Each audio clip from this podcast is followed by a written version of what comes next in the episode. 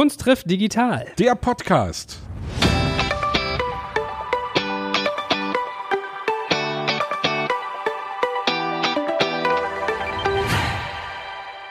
Ladies and Gentlemen, wie immer mit dem sportiven Popprinzen Sebastian Krumbiegel. Und mit dem wahnsinnig sportlichen, sportbegeisterten Podcast-Papst Joel Kaczmarek. So, und heute zum Auftakt der Folge müssen wir natürlich mal sagen, es geht um Fußball. Was ist deine Mannschaft? Man weiß es ja eigentlich.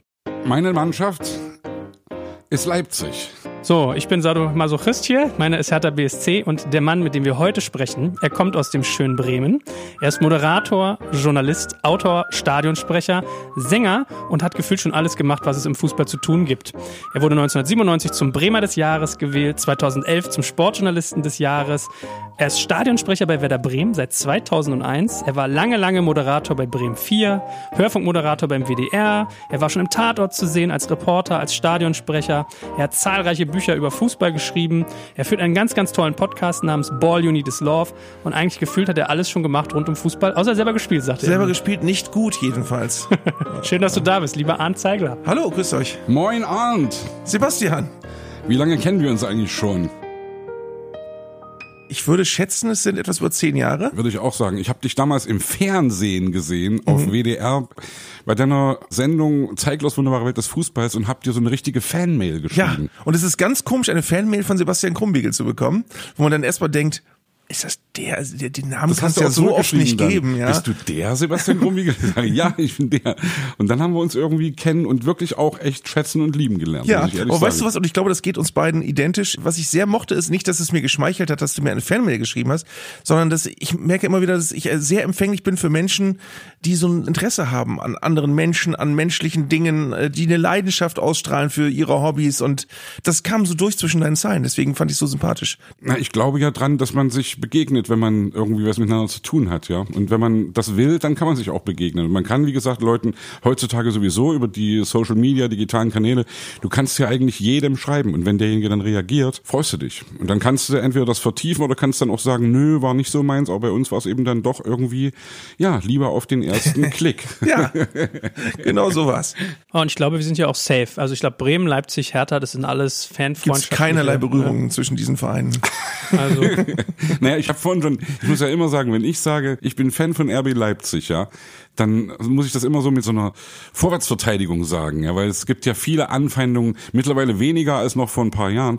Und das Einzige, wo ich dann immer sage, ich kann da wirklich besten Wissens und Gewissen sagen, ich bin kein Erfolgsfan. Ich bin keiner, der irgendwie erst ganz spät dazugekommen ist, sondern ich habe RB Leipzig wirklich schon in der vierten Liga im Stadion gesehen, als da ein paar hundert Leute waren und habe da das ganze Projekt oder diese ganze Idee gut gefunden. Und du bist auch schon Chemie Leipzig hinterhergehechelt. Ich bin auch schon Chemie Leipzig weiß, ja. hinterhergehechelt. Aber ketzerisch als Anhänger eines verarmten, untergeordneten Bundesligisten müsste man ja eigentlich auch sagen, ihr beide seid doch jetzt eigentlich so ein bisschen, ob das Geld nun von Red Bull kommt oder von Windhorst, ist eigentlich egal. Also eigentlich seid ihr jetzt so auf Augenhöhe, ihr beide. Ja, es gibt aber noch Augenhöhere. Ich habe jetzt neulich gerade die, ich habe neulich gerade diese Tabelle gesehen mit den Fernsehgeldern. Das ist ja wirklich so gerade die große Diskussion, wie man sozusagen Gerechtigkeit und dadurch auch wieder Spannung in die Liga bringt. Wenn du dann eben wirklich siehst, das ist zurzeit, glaube ich, wirklich wie die Tabelle auch ein bisschen. Bayern, Dortmund, Leipzig, äh, Leverkusen. Das habe ich witzigerweise in etwas anderer Form für meine vergangene Fernsehsendung aufgearbeitet und ich fand es total deprimierend, wenn du dir anguckst, welche Vereine wie viel Geld für ihre Spieler ausgegeben haben und du machst das als Diagramm, ist es fast identisch mit der Bundesliga-Tabelle. Deswegen kannst du wieder sagen, Kapitalismus sucks und es ist irgendwie eine schräge Welt. Aber die Welt ist eben wie sie ist und natürlich können wir immer kritisieren und sollten das auch tun. Aber wenn du mitspielen willst da oben, musst du dich eben kümmern. Und selbst St. Pauli muss sich kümmern, dass sie irgendwie Sponsoren kriegen und dass sie, oder Union oder was weiß ich was. Aber da kennst du dich viel besser aus, Arndt. Aber ich glaube, wir sind tatsächlich und nicht nur durch Corona, aber auch so ein bisschen an einem Scheideweg, was das angeht, was Fußball angeht, weil das, was wir jetzt haben, dass das alles so fest betoniert wird, das kann man nicht endlos weitermachen, weil dann macht es irgendwann wirklich niemandem mehr Spaß. Richtig, ist die und Spannung weg. äh, Meine entscheidende Frage ist immer, die sich jeder Fußballfan stellen sollte, ist, wären wir eigentlich vor 30, 40 Jahren Fußballfans geworden, wenn die Fußballwelt damals schon so gewesen wäre wie heute? Oder hätten wir nicht gesagt, was soll denn daran spannend sein, wenn immer der gleiche Meister wird, immer die gleichen Vereine dahinter landen? in der Champions League Vereine immer reicher werden, dadurch immer die gleichen Vereine in die Champions League kommen. Das hätte uns, glaube ich, als Achtjährige nicht geflasht. Richtig, aber natürlich werden heute auch wieder achtjährige Fans. Und ich, also ich bin da immer hin und her gerissen zwischen einerseits nicht irgendwie Maschinenstürmer sein zu wollen und irgendwie die Gegebenheiten sozusagen nicht kritiklos hinzunehmen, wie gesagt, aber eben einfach zu checken, hey, die Regeln sind so. Und wenn die Regeln so sind und wenn du da mitmachen willst, dann musst du dich eben auch in irgendeiner Weise kümmern. Also klar gibt's immer Gegenentwürfe und ich will mich überhaupt nicht irgendwie als Fan dieser ganzen, dieses Wahnsinns irgendwie outen. Bin ich definitiv nicht. Aber es ist, wie es ist und wir müssen gucken, wie wir damit klarkommen und müssen natürlich an diesen Regeln zweifeln. Und das wird ja zurzeit auch getan. Ja, aber es geht so viel verloren. Also ich habe mich gerade dran erinnert, dass wirklich, es gibt ja das legendäre Kicker-Sonderheft, die Bibel, vor jeder Saison.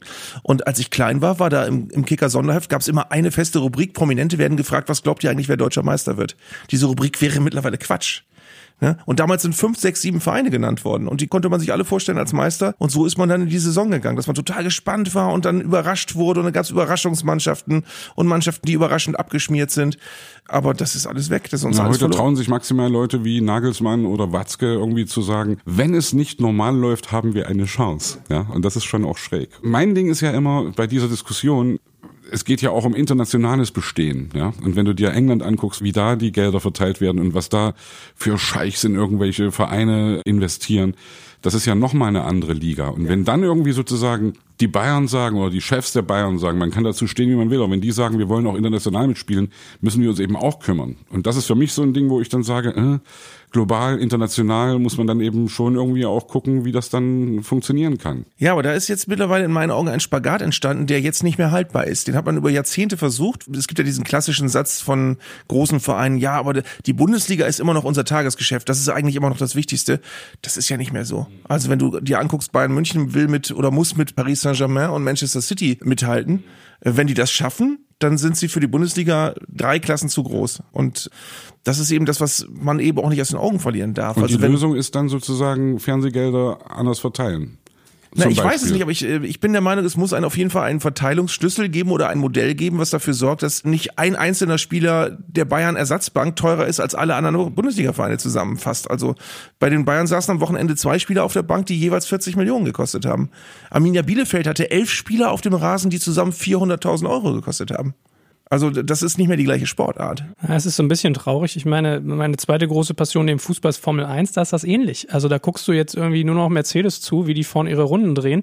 Und es macht ja auch die Dramatik kaputt und auch die Leistung. Also wenn man mal überlegt, jetzt mal die Analogie, dann können wir gleich eine zum Fußball aufmachen. Schumacher früher, da saß ich jede Saison, habe irgendwie gebankt, ob der gegen Mika Häkkinen gewinnt, weil du da halt noch mit ähnlichem Material halt sozusagen die Schlachten geschlagen hast. Und Fußball ist jetzt genauso, sagst du ja ganz richtig. Ja, also deswegen, ich überlege noch, was du meintest. Ich habe auch schon mal nachgedacht, dass irgendwie Hertha so ein bisschen so das RB Leipzig äh, geworden ist auf eine Art. Ich sage ja trotzdem immer, man muss Masochist sein. Und eigentlich, deine schöne Frage war, bist du in Berlin geboren? Das ist, wenn man Hertha findet, die richtige Frage.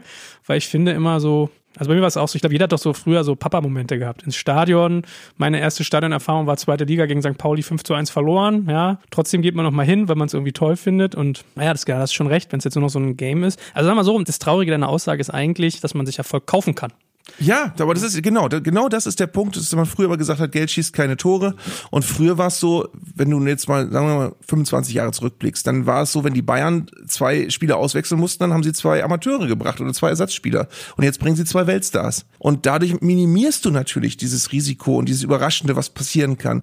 Äh, Es gab dieses legendäre Spiel, als der FC St. Pauli gegen die Bayern gewonnen hat und diese Weltpokalbesieger-T-Shirts gedruckt hat. Das werden wir nicht mehr erleben, so ein Spiel.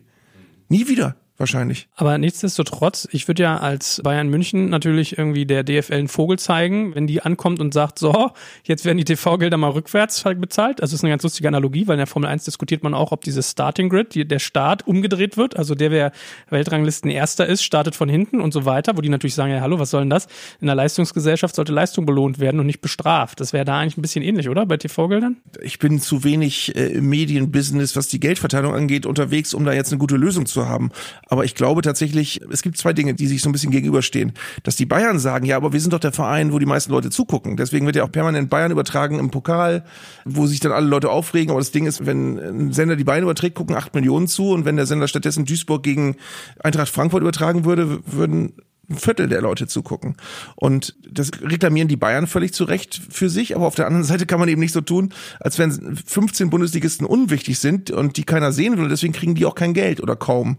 Also so stark darf das Gefälle dann eben auch nicht sein, weil dafür ist die Bundesliga zu sehr in meinen Augen ein, das ist übrigens eins meiner Lieblingswörter inzwischen, Solidargemeinschaft. Wunderbar, ist für mich auch eines meiner Lieblingswörter übrigens. Ja. Also auch was das Leben betrifft und was Ja. ja unser aller Begegnen uns überall. Genau, genau. Wie bist du denn eigentlich zu deiner Kunst gekommen? War das bei dir auch der Daddy-Moment aus dem Stadion oder wie hast du sozusagen die Welt da? Nee, gar nicht. Ich habe eine sehr interessante Biografie in der Hinsicht. Ich habe zwei deutlich ältere Brüder.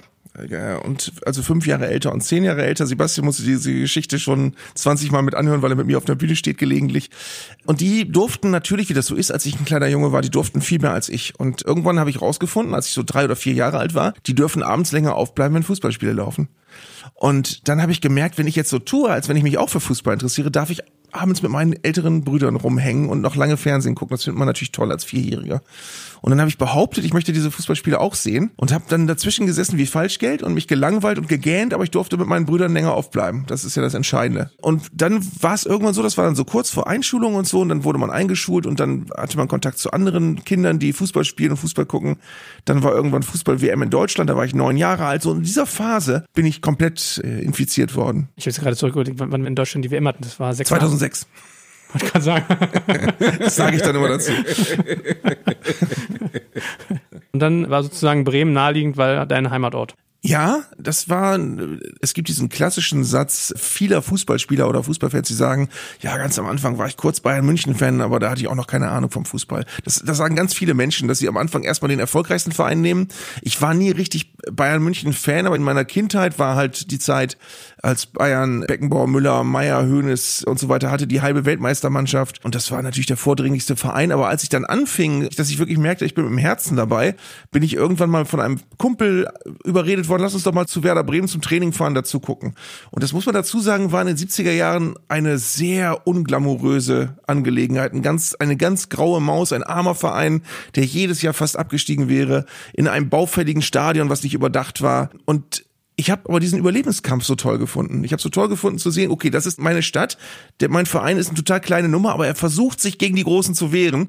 Und heute betrachte ich das als großen Glücksfall, dass ich einen Verein habe, der, ich habe ein Jahr zweite Liga miterlebt, ich habe äh, da Spiele gegen Solingen, Erkenschwick, Lüdenscheid und Viktoria Köln gesehen und ich habe aber auch einen Europacup-Sieg miterlebt. Und ich glaube, das sozialisiert einen unheimlich, wenn man einen Verein hat, der, der tatsächlich einem diese ganze Palette geboten hat. Von Niedergang und fast Pleite und aber auch auf dem Rathausbalkon stehen und eine Hand an der Meisterschale haben. Hatte ich wirklich. Und letzte, letzte Saison hast du dich ja dann sozusagen wieder wie ein kleiner Junge gefühlt.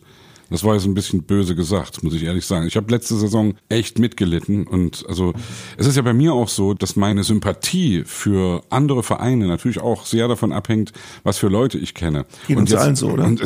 Glaube ich ja. Also wenn ich habe einen Freund, der ist Bayer Leverkusen Fan ein Leipziger, ja, und das ist ein Musiker und, und der, wie kommst du denn darauf, Bayer Leverkusen-Fan zu sein, wo er dann sagt, naja, ich bin irgendwie als Kind, ein Kumpel war eben da Leverkusen-Fan, ich bin da irgendwie reingerutscht, als Ossi sozusagen, ja.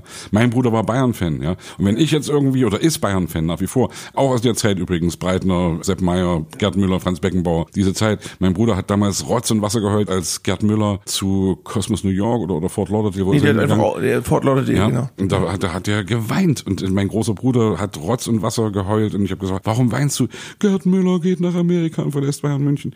Also diese Sozialisierung mit Vereinen, die kommt irgendwie durch Kumpels oder durch Familie oder wie auch immer. Und was ich jetzt meine, ich bin nicht nur nicht nur deinetwegen Werder-Sympathisant, sondern ich habe Freunde auch in Bremen und mein bester Freund in Leipzig kommt auch ursprünglich aus Bremen. Und deswegen bin ich da immer irgendwie mit dabei und habe letztes Jahr echt gelitten, als dieser ganze Wahnsinn Nicht nur letztes, ist. oder? Waren ja ein paar Ja, hintereinander. letztes Jahr war schon besonders hart. Also in der, in der Relegation dann irgendwie gerade so mit diesem 2 zu 2 irgendwie am Ende irgendwie das so gerade so hinzukriegen. Aber was interessant ist, Sebastian, ich weiß gar nicht, ob dir das klar ist. Im Moment muss ich ganz viele Interviews geben, weil ich gerade ein Buch rausbringe und dann wird man so rumgeschickt und macht Interviewmarathons und so weiter. Und ich werde ganz oft zu RB Leipzig gefragt. Wie, wie stehst du denn dem und so weiter? Und ich muss dann immer differenzieren und sagen, ja, ich verstehe jegliche Skepsis und finde auch, dass man Kritik üben kann.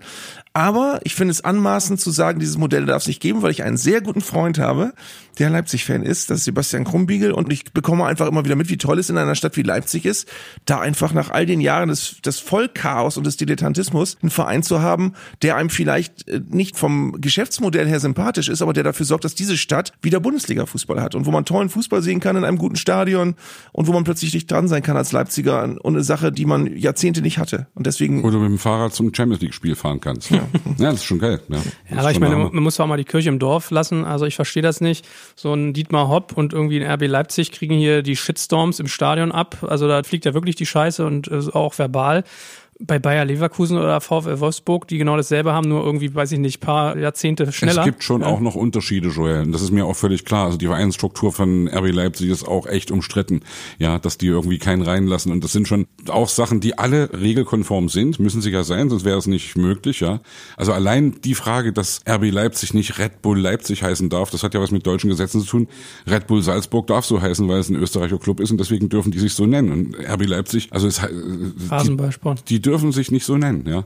Und ob ich das cool finde, weiß ich übrigens auch nicht, ja. Ob dieses Rasenballsport, also ich habe am Anfang so gedacht, hey, es ist ja auch echt ganz schön irgendwie dreist und auch irgendwie Deswegen finde ich ja wieder gut, so. ehrlich gesagt. Ja, habe ich auch am Anfang gedacht und trotzdem ist es auch so ein bisschen, wo ich denke, ah, ja, also es ist Aber eben es so ist hintenrum. Auch, es ist auch alles immer ein Zeichen der Zeit. Also wenn du jetzt sagst, Bayer Leverkusen, die waren ja früher der Inbegriff eines Plastikvereins, aber das ist ja verglichen mit dem, was hinterher gekommen ist, ein völlig normaler Bundesliga-Verein inzwischen. Also ja, ich meine, weißt du, wenn ich an so einen Wolfsburg denke, als den dreckig ging, da konntest du halt auch mal schnell irgendwie beim VW-Vorstand anklopfen, glaube ich, und dann öffneten sich da auch Türen, so wie Pep Guardiola ja immer sagt, er musste nur zum Scheich fahren und der drehte den Hahn. Hat Uli Hoeneß, glaube ich, mal erzählt. Er hätte mit dem Etter gegessen und er meinte, ja, den Hahn Millimeter weiter aufdrehen und zack hat er einen 900 Millionen Spieler. Was ich finde, also ich meine, wir wollen aber nicht abschauen, wenn wir über dich reden, lieber Arndt, bei RB haben sie aber ein Konzept. Also da ist man in der vierten Liga gestartet, hat irgendwie junge Spieler aufgebaut, schafft im Prinzip Ausbildungsstrukturen transkontinental, also bis nach Brasilien rüber, bis in die USA und ich glaube auch Australien, glaube ich, ne? kann das sein? Also die haben ja, glaube ich, mehrere. New York und irgendwie in Brasilien und so. Da ist ja ein Konzept hinter. Das ist ja nicht einfach so Abramovic oder irgendwie äh, wie in Manchester schmeißt man die Kohle drauf, kauft sich die Promis, sondern das ist ja irgendwie mit einem Ansatz. Ja, stimmt, aber trotz allem ist es Leipzig ja dann kein Verein, der den Siegeszug geschafft hat mit jungen, hungrigen Jungs aus Leipzig und Mark Kleberg und was weiß ich, wie die Orte da bei euch alle heißen, sondern die haben ja in der dritten Liga schon Spieler gekauft, die sich manche Bundesligisten nicht leisten konnten.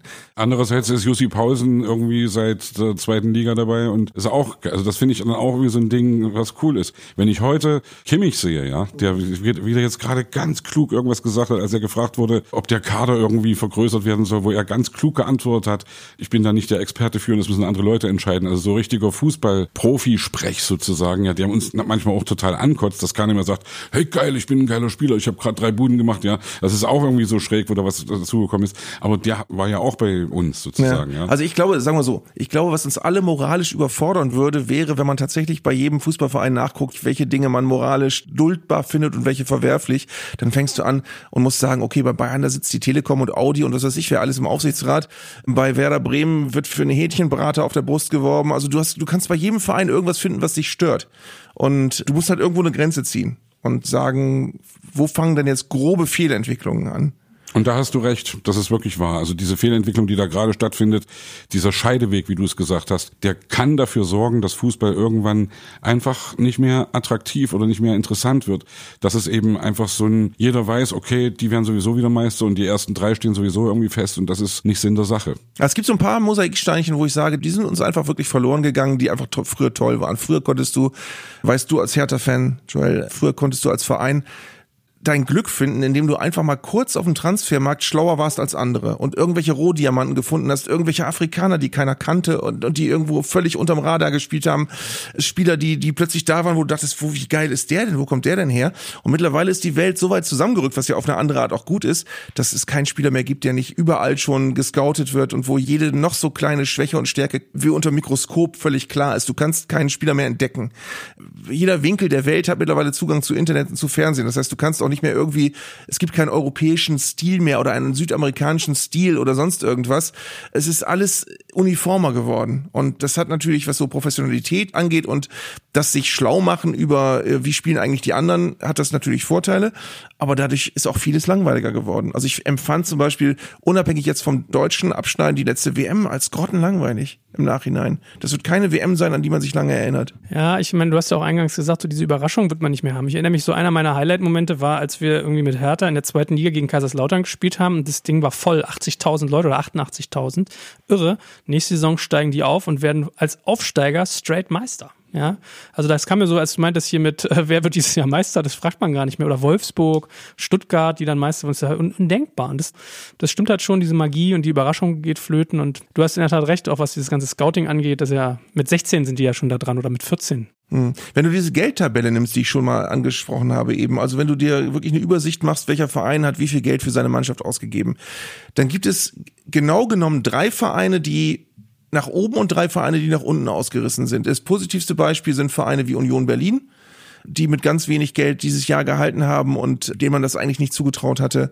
Der SC Freiburg schafft Jahr für Jahr eigentlich ein bisschen mehr als gedacht und ich weiß gar nicht, wer der dritte Verein war. Frankfurt würde ich noch sagen, gehört für mich dann noch dazu. Ja, die machen das auf jeden Fall gut.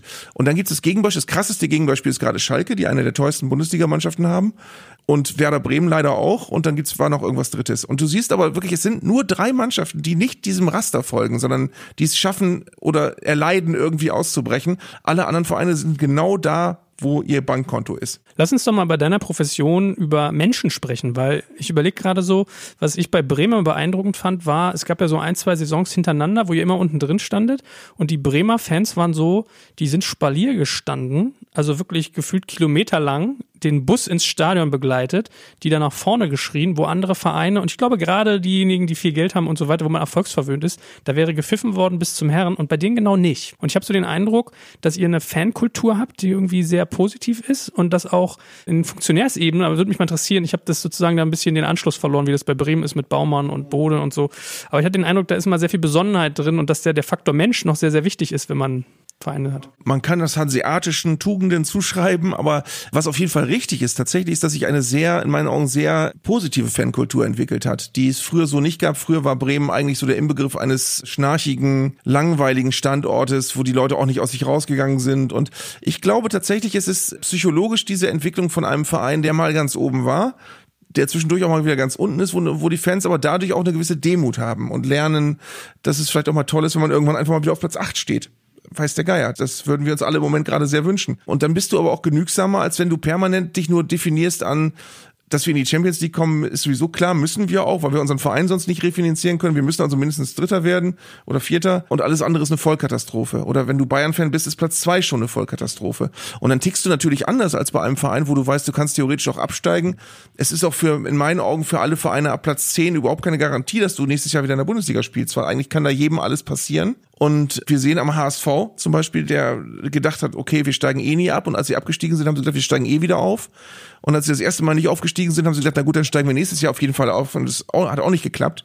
Es kann, du hast den ersten FC Kaiserslautern genannt, das ist mittlerweile einer der ärmsten Vereine der dritten Liga, permanent von Insolvenz bedroht. Also äh, du hast als Fan keine eingebaute Garantie dass in deinem Verein immer alle so schlau sind, um dich in der Bundesliga zu halten. Aber Wirtschaften spielt da doch eben eine große Rolle. Ne? Ja. Also mir, das muss man doch auch, was weiß ich, Uni Hoeneß, also man kann zu ihm stehen, wie man will, muss das immer wieder sagen. Ja, und wie gesagt, mein Bruder verteidigt immer irgendwie den FC Bayern München, aber natürlich dieser ganze Wahnsinn, den er gemacht hat, wo man auch sagen kann, warum hat er das gemacht? Was ist das für ein Gen in seinem Kopf? Ist er wirklich ein Zocker? Ist er wirklich ein Spieler? Warum hat er den ganzen Scheiß gemacht? Aber er hat natürlich wirklich den FC Bayern irgendwie saniert und eben wirtschaftlich saniert, ja. Was bei Lautern eben nicht der Fall war. Da wurden eben Fehler gemacht oder auch beim HSV wurden Fehler gemacht, die eben dann nicht auf dem Feld gemacht worden sind, sondern im Vorstand oder, also wie sagt ihr immer, der Fisch stinkt vom Kopf. Mhm. Ja. Und das ist ja ein Problem. Ich meine mal anders gesagt, ich, ich finde es ja ein Leadership-Thema. Also Wirtschaften ist eine Kompetenz, die zu einem Leader gehört. Und ich habe den Eindruck, Bayern München hat halt ein Team in der Funktionärsriege, was sehr gut funktioniert. Ich bin bei mir mal der selbstkritischen, ehrlichen Meinung, dass bei Hertha BSC da Windhaus so viel Geld rauswerfen kann, wie er will. Wenn der Personalapparat sozusagen in der Struktur nicht stimmt, dann verpufft das. So. Das ist ja das Faszinierende, dass du wirklich Vereine hast, die über Jahrzehnte nicht aus ihrer eigenen Haut raus können, die so eine DNA haben, wo klar ist, okay, da wird immer das und jenes passieren. Schalke ist so ein Verein, in Stuttgart passiert gefühlt immer das Gleiche, in Hamburg passiert seit vielen Jahren immer das Gleiche. Bei Hertha war es eben auch über sehr langen Zeitraum so. Also es gibt so Vereine, wo du das Gefühl hast, die haben so eine Mentalität, die haben so eine gewachsene wirklich so eine DNA, der sie nicht entfliehen können. Und weil du eben das Stichwort Menschen gesagt hast, ich finde aber eben wichtig, dass man sich immer wieder klar macht, zum einen ist es eine wirtschaftliche Seite und es sind äh, alles mittelständische Unternehmen und es ist ein wirtschaftliches Thema und zum anderen darf man aber in meinen Augen einfach nie vergessen, dass es trotzdem Sport ist. Und Sport hat mit Schwankungen zu tun und mit Formschwächen und mit Spielern, die als Menschen auf dem Rasen stehen und funktionieren müssen. Und es wird in meinen Augen in den letzten Jahren zunehmend so getan, als sei Fußball ein Computerspiel, wo man bei jedem Spieler guckt, wann kann ich den wie teuer wieder verticken, wie viele Jahre halte ich den. Die Spieler bezeichnen jeden Verein nur noch als Schritt, weil früher ist man zu einem Verein gewechselt, weil man das spielen wollte. Heute wechselst du zu einem Verein, weil du denkst, in zwei Jahren kann ich von dem Verein zu dem Verein wechseln. Und das hat sich alles verändert. Und trotz allem ist es aber eben so, es sollte um Sport gehen. Und da, weil du gerade Bremen angesprochen hast, ist es in meinen Augen so, dass du auch respektieren musst, dass man mal eine schlechte Saison hat. Ne? Das ist eigentlich in unserem Bewusstsein nicht mehr vorgesehen, dass man eine schlechte Saison erleidet, ohne dass es hinterher Köpfe rollen und ohne dass hinterher Konsequenzen gezogen werden. Ich behaupte aber, das gehört zum Fußball dazu. Ja, der SC Freiburg macht das ja vor. Ja? Also mit Christian Streich, der irgendwie mittlerweile, glaube ich, seit neun Jahren oder zehn Jahren, neun Jahren, glaube ich, ist ja der Trainer. Also ich habe jetzt den Vergleich gesehen. Zu welchem Verein war das gleich? War jetzt im letzten in der Sportschau im Sportstudio SC Freiburg gegen wen hat Freiburg jetzt gespielt? Freiburg in Stuttgart, oder? Stuttgart, Stuttgart gewonnen. Das kann sogar Stuttgart sein. Stuttgart seitdem 15 Trainer. Ja, ach so, ja, genau. Und, und SC Freiburg eben ein Trainer. Und sind mit ihm abgestiegen, sind wieder aufgestiegen und der Verein hat eben, oder die, der Kopf hat sozusagen dran geglaubt, dass er der Richtige ist. Das ist ja bei euch natürlich auch genau die Frage gewesen mit Kofeld, dass irgendwie, was passiert da? Und, und ja, aber es gibt, es gibt so viele Beispiele. Überleg doch mal jetzt, wenn wir Borussia Dortmund nehmen. Die haben beim ersten schlechten Jahr mit Jürgen Klopp haben die sich getrennt ich glaube nicht, dass es eine schlechte Entscheidung gewesen wäre, das aufzuarbeiten und ihn zu behalten und ihn länger als Trainer. Oder in meinen Augen gibt es ganz viele Beispiele von Vereinen, die Trainer entlassen haben aus einer Laune heraus. Ist, ist, ist ja nicht selbst gegangen. Ja, das war dann so. Ich bin gegangen? sicher, ich bin sicher, wenn man sich gemeinsam zusammengesetzt hätte, gesagt und es als normales Stück genommen hätte, dass man nach ein paar erfolgreichen Jahren auch mal ein schlechtes haben kann, dann wäre das vielleicht lösbar gewesen. Also du glaubst, das war sozusagen nur der offizielle Sprech. Ich bin Nein, freiwillig gegangen. Aber ich, also, ich, weil das habe hab ich ihm ja Entschuldigung. Also ich, das fand ich ja total geil, dass so ein Typ dann sagt, hey, ich merke, ich komme an die Mannschaft nicht mehr ran, ich, irgendwas stimmt hier nicht und ich muss jetzt irgendwie hier weg und ich mache auch erstmal ein Jahr Pause und gehe erstmal in mich und mache ein Sabbatjahr und kriege mich erstmal wieder ein und dann starte ich neu durch. Und das hat er ja mit Bravour gemacht. Ich meine, ja. ja, aber da funktioniert auch der Fußball seltsam. Ich habe tatsächlich auf dem Weg hierher eine Fußballzeitschrift gelesen, da stand, ich weiß gar nicht, über welchen Verein das da stand. Da stand, der Trainer hätte jetzt viel Kredit verloren wo man dann ein bisschen weiter nachdenkt und denkt, Moment, Kredit verloren heißt was? Kredit verloren heißt, die Presse schreibt negativ und die Fans maulen ein bisschen rum.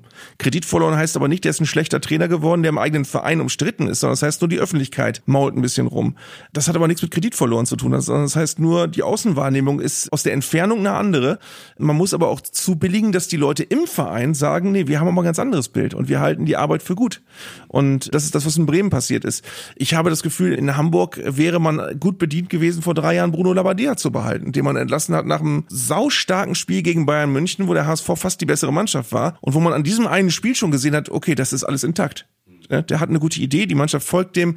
Ich glaube, dass der erste FC Köln gut bedient gewesen wäre, Peter Stöger zu behalten, der wie Arsch auf einmal zu dieser Stadt und zu diesem Verein gepasst hat. Und so gibt es fast überall Beispiele von Trainern, die geopfert worden sind, weil die Stimmung gerade schlecht war und wo aber man nicht sagen kann, dass es schlechte Trainer sind, die nicht zum Verein gepasst haben, sondern wo nur die Berichterstattung ein bisschen Gegenwind erzeugt hat und wo dann immer dieser ätzende Satz kommt, ja, wir mussten neue Reizpunkte setzen oder wir mussten äh, den Gesetzen des Marktes nachgeben oder und der Trainer ist das schwächste Glied, kommt dann auch immer. Also passieren dann immer die gleichen Dominoeffekte. Aber ich finde es eben gut, wenn, wie Freiburg ist das perfekte Beispiel, wenn ein Verein da wirklich einfach anders funktioniert und sagt, nein, wenn wir von einem Trainer überzeugt sind, dann sind wir auch überzeugt, wenn wir 16. werden. Und haben dann aber die viel größere Gewähr, dass wir das Jahr danach vielleicht Siebter werden. Nimm uns doch mal mit hinter die Kulissen. Du bist ja Stadionsprecher bei deinem Verein. Also du siehst ja Dinge, die wir nicht sehen bei unseren Clubs. Wie ist das so? Wie fühlt sich das an? Also wie tickt so ein Verein hinter den Kulissen? es war am Anfang ungewohnt, weil du natürlich auch manche Einblicke bekommst, die du als Fan vielleicht gar nicht haben möchtest. Also äh, das klingt jetzt negativer, als es gemeint ist. Du hast als Fan natürlich eine gewisse Romantik und eine gewisse Vorstellung und du merkst natürlich, in welchen Zwängen du als Verein steckst und welcher Pragmatismus auch manchmal notwendig ist, der sich vielleicht gar nicht verträgt mit den Dingen, die man als Fan sich wünscht oder im Kopf hat. Aber für mich, muss ich dazu sagen, ist es ein großes Glück, dass ich diesen Posten habe, weil, wie gesagt, als Fußballspieler hätte ich es nicht in die Bundesliga geschafft. Aber jetzt als, als Stadionsprecher bin ich bei jedem zweiten Wochenende stehe ich da an diesem Rasen und ich rieche den Rasen und die Spieler kommen an mir vorbei. Und äh, ich stehe da an dem Spielertunnel. Die musst du auch ich, riechen. die musst du auch ja, riechen. und ich, ich gehe direkt vor Anpfiff an den Trainerbänken vorbei und ich kriege die Bundesliga einfach aus einer Perspektive mit, die ich mir für Geld nicht hätte kaufen können. Bist und du, bist du Fan, sozusagen. Ja, ich darf, und naja. ich darf es bleiben. Das naja. ist das Tolle. Herrlich. Wie ist denn der Job? Erklär mal, was machst du denn da so? Wie muss ich mir das vorstellen? Also Wer macht das Nebelhorn an? Das wollte ich schon immer mal fragen. Das Nebelhorn war meine Idee, wenn ich das sagen darf. Das Echt ist aber jetzt, eigentlich ein ja? Schiffshorn, Bremen. Okay, na klar, ja, ja, Und ja, ja. nein, es ist, es ist tatsächlich so, dass wir uns vor jedem Spiel einmal in der Woche besprechen, ob es irgendwas Besonderes gibt, wobei wir machen das seit 19 Jahren jetzt gemeinsam, mein Kollege und ich. Und da ist schon sehr viel Routine im positiven Sinne da.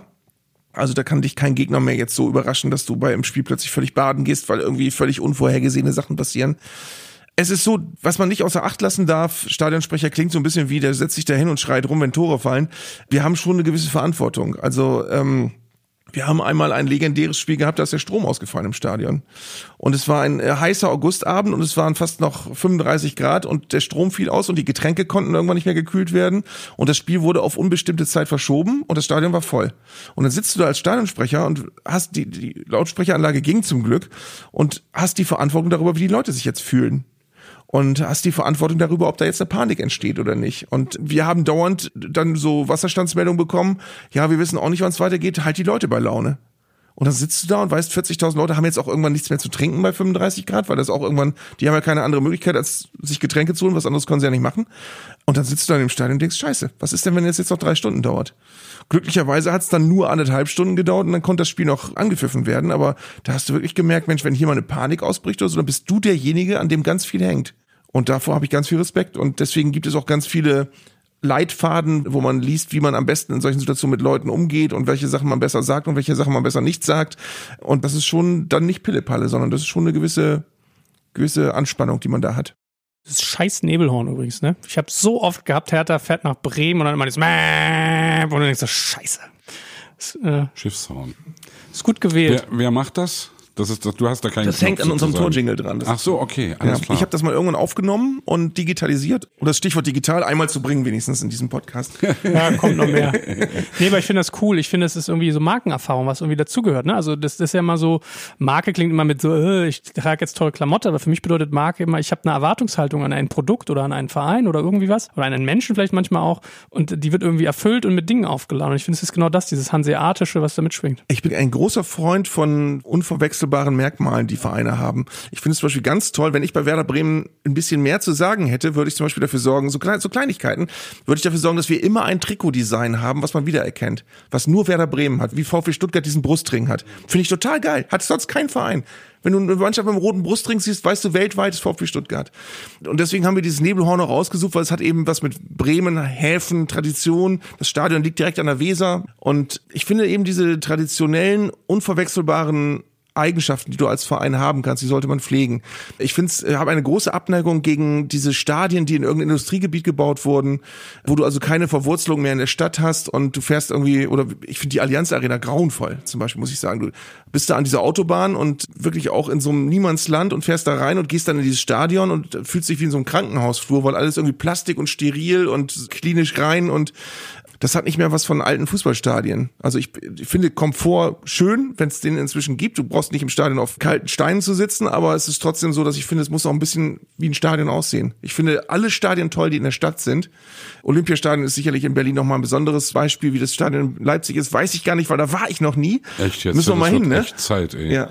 Es ist auch in der Stadt, es ist mitten in der Stadt, gab es auch lange Diskussionen übrigens, ob das nach außen verlegt wird, weil eben modern und also wie eben auch die Mhm. Flughäfen nach außen verlegt werden sozusagen. Ja, das, aber nee, man hat sich dagegen gewehrt und man hat sich geeinigt am Ende und es ist cool, dass es in der Stadt ist. man merkt halt euch den Kommerz. Also ich war mal in der Allianz Arena in der Loge, war von einem der Logenpartner da eingeladen und es ist halt, du fährst mit deinem VIP-Shuttle unten in die Parkgarage, kriegst per so Scanner den QR-Code gescannt, Rolltreppe 1, Rolltreppe 2, Rolltreppe 3, rote Teppich, rote Teppich, rote Teppich. Ja, da ist es auch im dann- Stadion wie im Flughafen. Ja, dann bist du in so ne? einer Holzbüchse, wo ein Koch für dich da irgendwie Getränke serviert und irgendwelche, weiß ich nicht, kleine Geschichten kocht. Das ist schon ulkig. Ja, da merkst du so, der ganze Ring war alles, waren Logen und auf zehn Jahre ausgemietet. Also nicht nur, dass die 30 Millionen Stadioneinnahmen haben und irgendwie Champions League Gelder, TV-Gelder und so, also auch sowas ist so. Ja, aber deswegen ist es umso schöner, wenn es wirklich, wenn du es anders hinkriegst. Und in Bremen ist zum Beispiel das Stadion mitten in einem Viertel, wo ganz viele kleine Kneipen und Restaurants und so ums Stadion sind. Du kannst an der Weser spazieren gehen, wenn du zum Spiel gehst, oder du kannst mit der Fähre rüberfahren und so. Das sind so Kleinigkeiten, die ich sehr mag. In Bochum zum Beispiel gehe ich auch gern zum Fußball. Das ist Stadion auch ein kleines, enges Stadion, was mitten in der Stadt ist, wo du, oder in Freiburg ist ganz toll, wobei die jetzt ja auch ein neues Stadion kriegen. Aber ich finde eben, wie gesagt, wenn du als Verein dich in irgendeiner Form von anderen Vereinen unterscheidest, musst du das pflegen. Da musst du das als Wert auch betrachten. Ja, es ist immer die Waage zwischen Tradition und Moderne, die du halten musst, ja. Ja, aber mein Lieblingsbeispiel ist immer ein Verein, den ich aus Gründen, die ich nicht erklären kann, äh, als Kind toll fand. München 1860. Ist ein in München ja total beliebter Verein die hatten ihr geiles Stadion an der Grünwalder Straße, wo die Luft brannte, wenn du da gespielt hast. Und aus irgendwelchen Gründen, die ich jetzt nicht ins letzte Detail kenne, war es irgendwann aus Gründen der Infrastruktur oder der Technik der Lage nicht mehr möglich, dass die da spielen. Und dann mussten die sich von Bayern München quasi das Stadion leihen und haben ihre eigene Identität komplett verloren eigentlich als Verein. Das wäre ein total toller Verein. Die wären wie der FC St. Pauli oder so, wenn die in diesem Stadtteil, in diesem Stadion, wo nur sie spielen, ihre Heimat noch hätten. Haben sie aber nicht mehr. War das am Anfang nicht so? Fällt mir, ich denke da gerade nur laut, dass die Allianz Arena ja, blau und rot, blau und rot genau. Ne? Das war doch so. Das ist aber Ja. heute, spielen die da überhaupt Nein, die haben die, die, die Kohle nicht mehr gehabt und haben dann ihre Anteile wieder. Boah, ey, Hardcore. Aber nochmal zu deinem Job. Wie läuft es ab, wenn du da Stadionsprecher bist? Hast du so ein Knöpfchen, wo du dann immer das Mikro anmachst und wenn ein Tor gefallen ist und so weiter? Du darfst auch nicht auf Klo gehen, dann wahrscheinlich 90 Minuten. Wie muss man sich das vorstellen? Was ist alles dein Job? Wie, wie läuft es ab? Also es gibt, wie gesagt, zwei, drei oder drei geteilt, sagen wir mal. Es gibt zum einen den Sicherheitsaspekt, also wenn irgendwas passiert im Stadion. Es gibt bei uns eine sehr unglückliche Lösung beim Gästeblock. Da gibt es so ein kleines Vordach, was aber nicht tragfähig ist. Und da klettern permanent irgendwelche Gästefans über den Zaun auf dieses Vordach, um ihre Fahnen aufzuhängen. Und wir haben es bei fast jedem Spiel, dass wir sagen müssen, Leute, nicht auf dieses Vordach. Wenn ihr da runterfallt, fallt ihr acht Meter tief auf andere Leute, die unter euch sitzen und da gibt's Tote.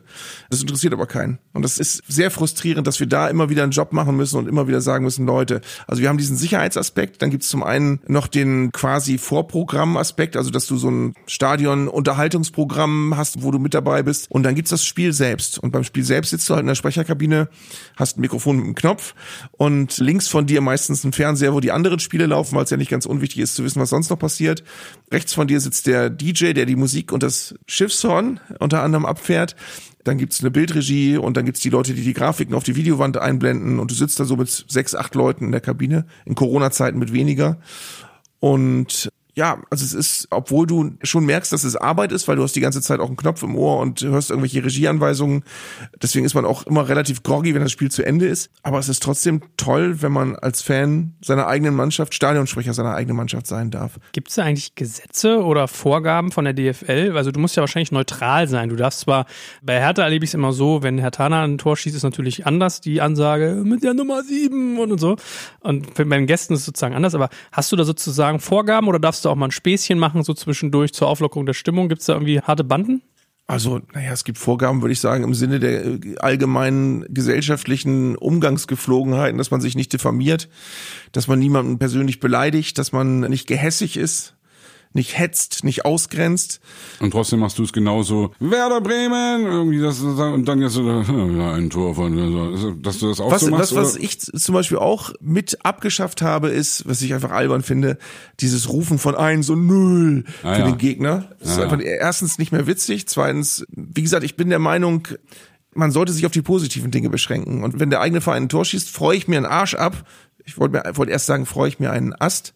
Ihr könnt das so schneiden, wie ihr es braucht oder auch so lassen. Und äh, ich bin aber nicht der Meinung, dass man auf den gegnerischen Verein draufhauen muss, wenn der gerade 3-0 zurückliegt. Ich habe zum Beispiel mal, sind wir wieder bei Allianz Arena, ein Eröffnungsspiel gesehen, da hat Werder Bremen glücklicherweise nicht wie Schalke 8 zu 0 verloren, sondern nur 6 zu 0 im ersten Spiel. Aber es ist mir völlig fremd gewesen, dass da Leute auf der Tribüne sitzen und beim 6 zu 0 den Gegner noch verhöhnen, wo ich denke, ey, freut euch doch über eure sechs Tore. Ihr spielt gegen einen Gegner, der euch überhaupt nicht gewachsen ist. Wo, warum müsst ihr da noch draufhauen? Obwohl wir auch beide Fans der englischen Liga sind und die englischen Fans, die kultivieren ja genau das auch, wirklich diese sympathische Gehässigkeit. Ja, aber das ist sympathische Und das ist wirklich, also, was, was ist da anders, dass die eben dann, wenn der Gegner irgendwie sagt, oh, und das wird da wirklich unisono das ganze Stadion irgendwie diesen Sound macht, der eben wirklich nur dann kommt. Ja, das finde ich ja geil, wenn ich Arsenal-Spiele sehe, ja, dann, also war ich auch schon im Stadion und, und finde das wirklich echt, das ja, ist eine ganz andere wenn's, Kultur. wenn's ein bisschen Witz hat, finde ich es völlig okay. Dann finde ich es gut. Ich finde einfach immer Sachen doof, wo klar ist, man will jetzt gerade nur den Gegner treffen und kränken und wehtun. Ich habe zum Beispiel auch mal ganz große Probleme. Ich habe, wir sind hier in Hamburg. Ich habe zum Beispiel große Probleme. Ich habe wirklich gute Freunde, sehr enge, liebe Freunde, die HSV-Fans sind. Und ich finde es ganz schwer, dann gemeinsam ein Spiel zu gucken, wenn es auch noch so ein brisantes Derby ist, äh, wo du immer hinterher weißt, oder wo du währenddessen schon weißt, wahrscheinlich ist hinterher einer von uns beiden schlecht drauf. Und der andere kann sich dann aber gar nicht so unbefangen freuen, weil dem Freund geht's ja gerade schlecht. Also das finde ich immer für mich ganz schwer lösbar. Ich war ja ganz angetan, als wir uns letztes Jahr trafen im Stadtpark hier in Hamburg, als Lotto King Karl mich eingeladen hat zu einem seiner legendären Stadtparkkonzerte. Wo er mich auch eingeladen ja, hat, genau. dass wir genau. aber beide nicht wussten. Dass wir, wir wussten beide nicht voneinander, dass wir da sind und trafen uns da. Und dann bist du ja rausgegangen und hast erstmal irgendwie einen Spruch gemacht, irgendwas mit Werder Bremen und sofort eine eisige eine eisige Reaktion. Der Feind ist in unserer Stadt. Weil natürlich muss man auch dazu sagen, äh, Werder Bremen und HSV sind nicht unbedingt Mögen äh, sich nicht so nicht doll, Freundschaftsvereine. Ja. ja, ich wollte den Leuten am Anfang gleich Gelegenheit geben, mich einmal richtig zu hassen und auszupfeifen, um dann hinterher das loszuwerden, was ich loswerden wollte. Und Lotto musste echt einschreiten. Ja, also du hast das echt total gut gelöst, weil du hast das charmant, hast den Leuten eben wirklich menschlich erklärt. Hey Leute, ich bin hier als Sympathisant von vor allem von der Hymne auch. Darum ging es ja auch. Um, es ging um, um Hamburg, Hamburg, meine Perle. Genau. Und ich habe den Leuten sozusagen eine Sollbruchstelle geliefert von dem ich am Anfang gleich einen Satz gesagt habe, wo ich wusste, okay, jetzt können sie dich auspfeifen und danach kannst du reden. Und so war es dann auch. Und danach war es gut. Danach haben sie mich, glaube ich, auch gefeiert. Apropos Hymne, du hast ja auch die Werder-Hymne geschrieben. Oder eine der. Eine ja. der, Werder Bremen, lebenslang grün-weiß. Ja, den Text muss ich dazu sagen, nicht die Musik. Naja, aber das ist also, wir sind ja auch dann wieder Brüder im Geiste, was Hymnen betrifft. Ich habe ja auch versucht, eine Hymne für RB Leipzig zu schreiben, die leider nicht funktioniert hat, weil die Leute das wirklich abgelehnt haben, weil sie, also ich wollte mit großem Orchester und mit Chor des Gewandhauses, wollte da eben sozusagen Stadionkultur und sogenannte Hochkultur miteinander verbinden. Das hat einfach nicht gepasst. Und muss ich auch ehrlich sagen, hey, habe ich verkackt. Hat dann eben wirklich einfach nicht funktioniert. Wie muss eine Fußballhymne für dich sein? Das ist ein ganz, ganz, ganz schweres und sensibles Feld. Ich weiß, es in Berlin auch mal riesen Stress gab, als nur nach Hause verschoben verschoben werden sollte vom Einlauflied auf irgendeinen anderen Platz und ein Einlauflied von Peter Fox, glaube ich, kurz vor zwei Spiele eingeführt worden ist. Dickes von B, oder was? Ähm, weißt du besser, ja. Dickes B oder irgendwo ich weiß Berlin. Nicht, Dickes B war es, glaube ich, ja. gar nicht. Aber es war, oder weiß ich jetzt nicht. Äh, es, ist ein Morgen, Berlin. es ist ein sehr sensibles Thema, weil da stecken ganz viele Empfindlichkeiten drin und man kann das auch nicht genau auf irgendwas runterbrechen, wie ein Lied sein muss, damit es respektiert wird oder nicht. Da muss ganz viel Credibility am Start sein. Ich finde persönlich auch furchtbar, es gab so eine Zeit, wo da so eine Goldgräberstimmung herrschte und wo es manche Leute gab, die haben für fünf Vereine gleichzeitig irgendwelche Hymnen geschrieben. Ich finde, eine Hymne muss auch wachsen. Beim Lebenslang Grün-Weiß ist übrigens das Problem, dass manche Leute es sehr kritisch sehen, dass das ein Lied ist, was in einer sehr erfolgreichen Phase entstanden ist. Und äh, das ist im Übrigen auch der Grund, weshalb Hamburg meine Perle abgesägt worden ist, weil es angeblich nicht mehr in die Zeit passt. Ich sehe das Grund verschieden. Ich sage, wenn ein Song etabliert ist, dann kann man nicht jedes Jahr den Text ändern, wenn der Verein mal drei Plätze schlechter steht, sondern dann gehört dieses Lied irgendwie zum Verein. Und man kann nicht permanent neue Lieder, die gerade auf den jeweiligen Tabellenplatz zugeschnitten sind, einführen. Letztendlich nehmen sich die Fans das Lied, was sie respektieren. Ne? Und bei Lebenslang Grün-Weiß ist zum Beispiel so, es gibt noch vier, fünf richtig gute andere Songs, die wir im Stadion auch spielen, aber das ist der einzige Song, wo die Leute den Schal hochhalten das haben wir nicht gesteuert, sondern es hat sich so ergeben. Und deswegen ist der Song zum Beispiel perfekt für den Einlauf der Mannschaften, weil die Spieler dann einlaufen ins Stadion und sie laufen in dieses Meer von Schals in den Vereinsfarben. Äh, und da haben die Spieler gesagt, das finden wir toll, das möchten wir gerne so haben. Also da gibt es sehr viele Kriterien, die man beachten muss und sehr viel, was man falsch machen kann. Aber was ich vor allem immer wieder finde, und das wird wahrscheinlich auch das Problem sein, was sich dir gestellt hat, du kannst das Rad nicht neu erfinden. Du kannst nicht einen Fußballsong machen, den es so noch nie gab. Wobei natürlich, wenn du es mit dem Orchester versuchst, das war das auf jeden Fall ein neuer Ansatz.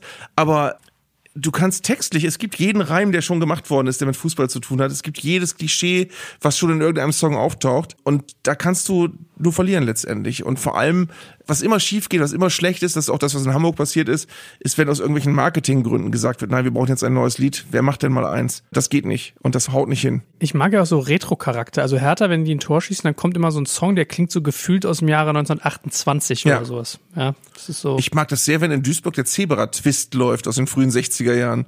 Bei uns in Leipzig läuft I Feel Good. Ja, äh, James gut. Brown. Und das okay. ist übrigens, habe hab ich vorhin schon gedacht, als du gesagt hast, deine Idee war die Schiffssirene, die, die Schiffshupe.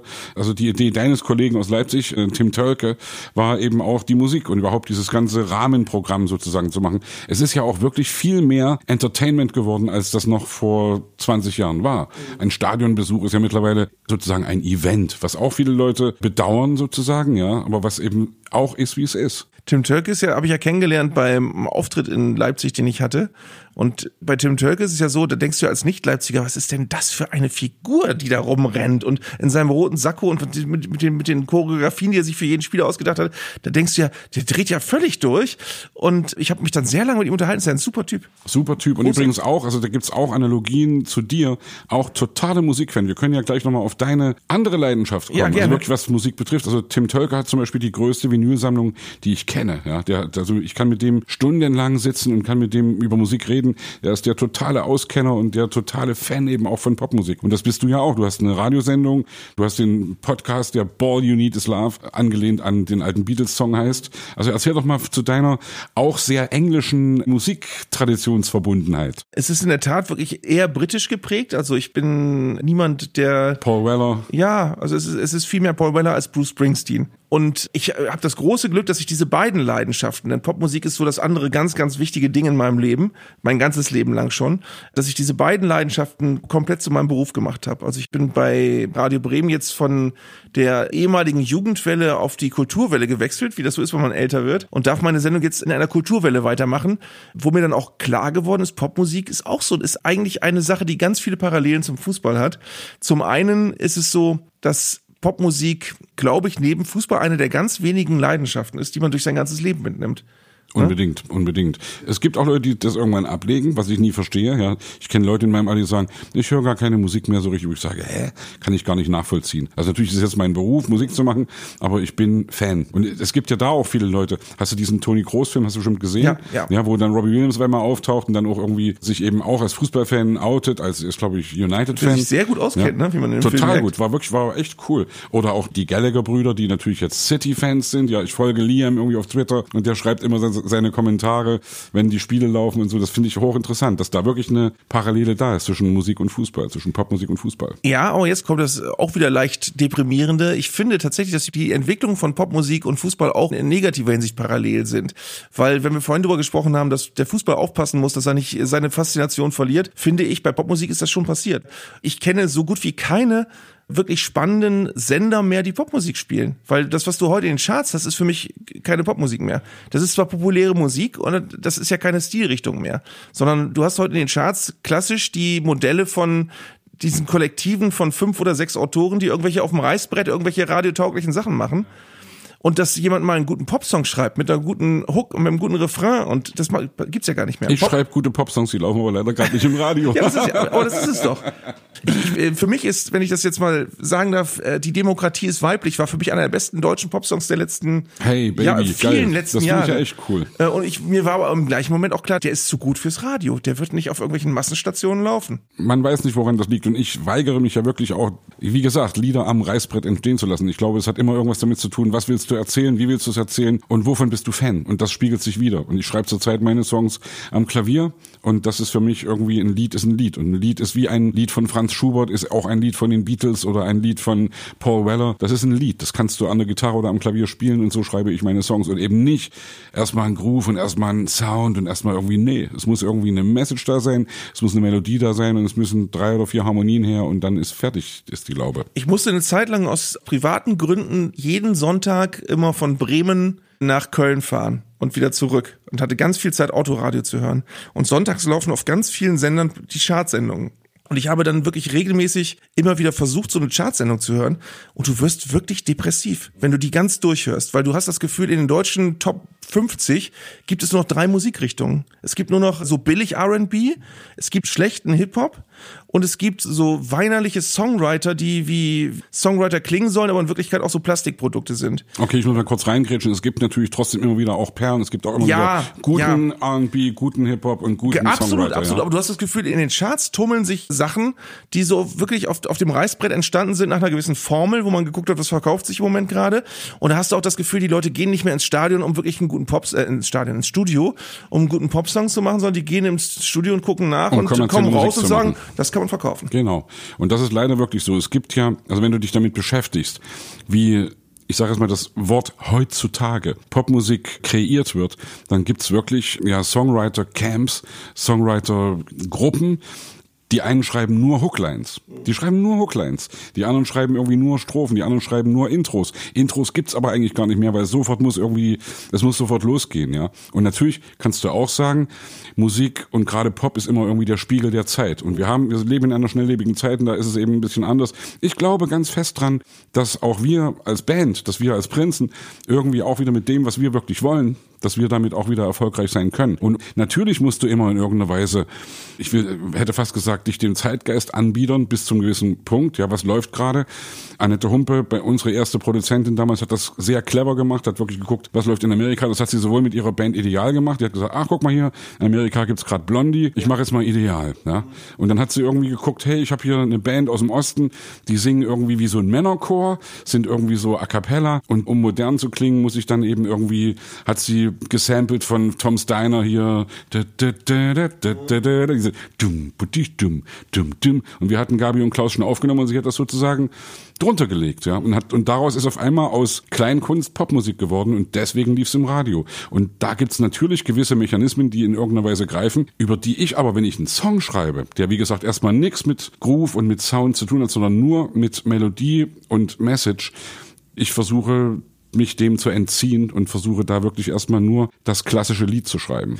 Aber es ist und das musst du dann verpacken, Entschuldigung. Das musst du dann sozusagen auch in die Zeit bringen. Und möglichst, das ist mein höchster Anspruch, in die Zeit bringen, aber dabei trotzdem zeitlos bleiben. Es ist aber so eine Schieflage entstanden. Das habe ich jetzt rausgefunden oder schmerzlich erlebt, als ich von meinem ewigen Haussender Bremen 4 dann zu Bremen 2 gewechselt bin, wo ich sehr gerne bin.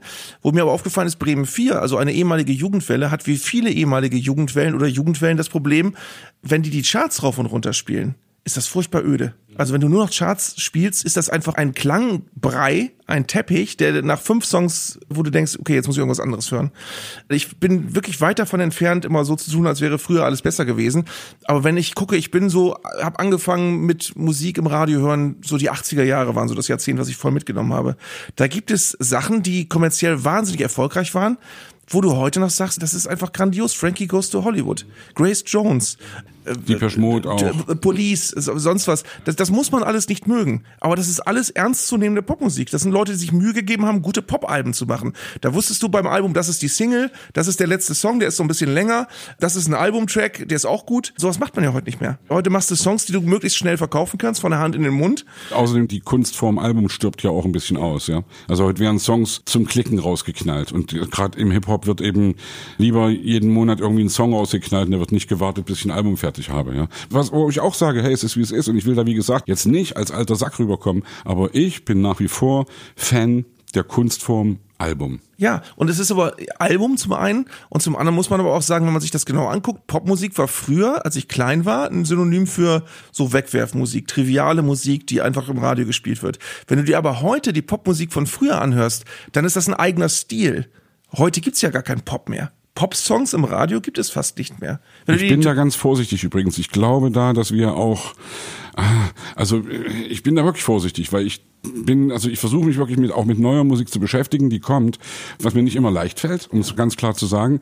Aber ich merke auch, dass Sachen kommen, die einfach genauso, also es gibt halt genauso wieder Bands, die richtige, echte Bands sind, die eben einen anderen Stil machen. Aber wenn ich jetzt irgendwie, was weiß ich, wenn ich im Hip-Hop irgendwie KIZ oder zugezogen maskulin oder Antilopengang oder im Rockbereich und wenn ich Kraftklub mir angucke, das, das ist doch geil. Das ist doch irgendwie auch, die haben was zu erzählen und das ist auch für mich nach wie vor Pop. Es gibt auch viel Plastezeug, was mich total nervt, wo ich wirklich auch denke, Scheiße, ey, du hörst wirklich, da haben irgendwie acht Leute dran gesessen und haben das versucht genau so zu schnitzen, dass es eben am Ende wasserdicht in Anführungsstrichen ist, was dann am Ende seelenloser Klapperpop ist, wie ich das gern nenne, ja. Und was mich einfach nicht berührt, ja. Aber es gibt nach wie vor immer noch die Perlen, die du finden kannst. Es gibt gute Bands, aber du hast das Gefühl, dass es heute, ich weiß nicht, ob du als Musiker das teilst, ich habe das Gefühl, bei Musik, die heute vermarktbar ist, geht es sehr viel mehr um Attitüde, um Posen, um ein Image. Ging es Also- aber immer, glaube ich. Ging es schon immer. Also Frankie Goes to Hollywood war die blanke Attitüde, war die war, war ja auch sozusagen eine Castingband, die von einem Producer-Team irgendwie zusammengeholt worden Ja, ist. aber die ABBA und aber ABBA und Smokey hat man gehört, weil die Songs gut waren. Da mussten die Leute nicht cool sein, die diese gemacht haben.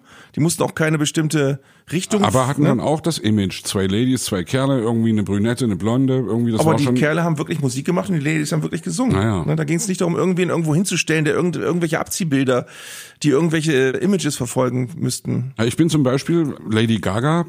Kann ich echt was mit anfangen, muss ich ehrlich sagen. Ja, wo ich am Anfang auch gedacht habe, äh, was ist denn das? Die ist aber auch echt gut. Wenn du dir echt mal ein Konzert von kann mir auch mit anguckst, Adele das was anfangen. Also es gibt viele gute Musikerinnen und Musiker heute noch, aber es ist, es ist einfach verglichen zu früher. Ich fürchte, wir reden gerade ein bisschen wie alte weiße Männer, Ja, ehrlich, ja. ja. Und das ist, da, da habe ich ein bisschen Angst vor. Da versuche ich aus Prinzip irgendwie zu sagen, nein, ich glaube dran, dass es nach wie vor Leute gibt, die was zu sagen haben und die irgendwie auch gute Musik machen. Ja, aber hört man die im Radio? durchaus, durchaus ab und zu. Ich habe aber auch gerade gedacht, ich habe Antilopengang auch noch nicht so oft im Radio gehört jetzt. Ja, die hatten ein, zwei Hits, die auch im Radio liefen. Also natürlich gibt's diese Wegwerf oder diese profillose, wie gesagt, Plastikpopmusik, die läuft. Aber es gibt trotzdem auch immer wieder Musik, auch die im Radio läuft, die cool ist.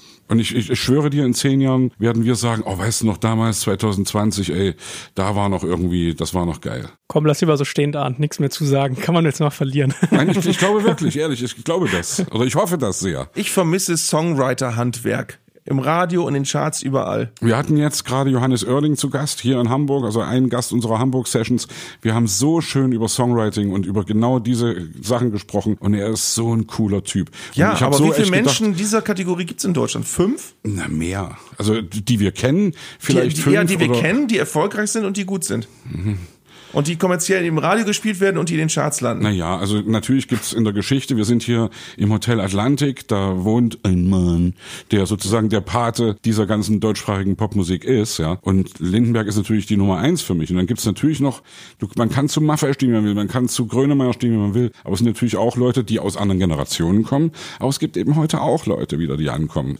Wen gibt's denn alles? Es gibt gerade in Hamburg gibt's so viele geile Singer-Songwriters, die natürlich nicht so kommerziell erfolgreich sind, aber vielleicht werden die irgendwann auch mal ihren Hit haben. Was weiß ich, die Liga der gewöhnlichen Gentlemen, du kennst Carsten Friedrichs. Ja.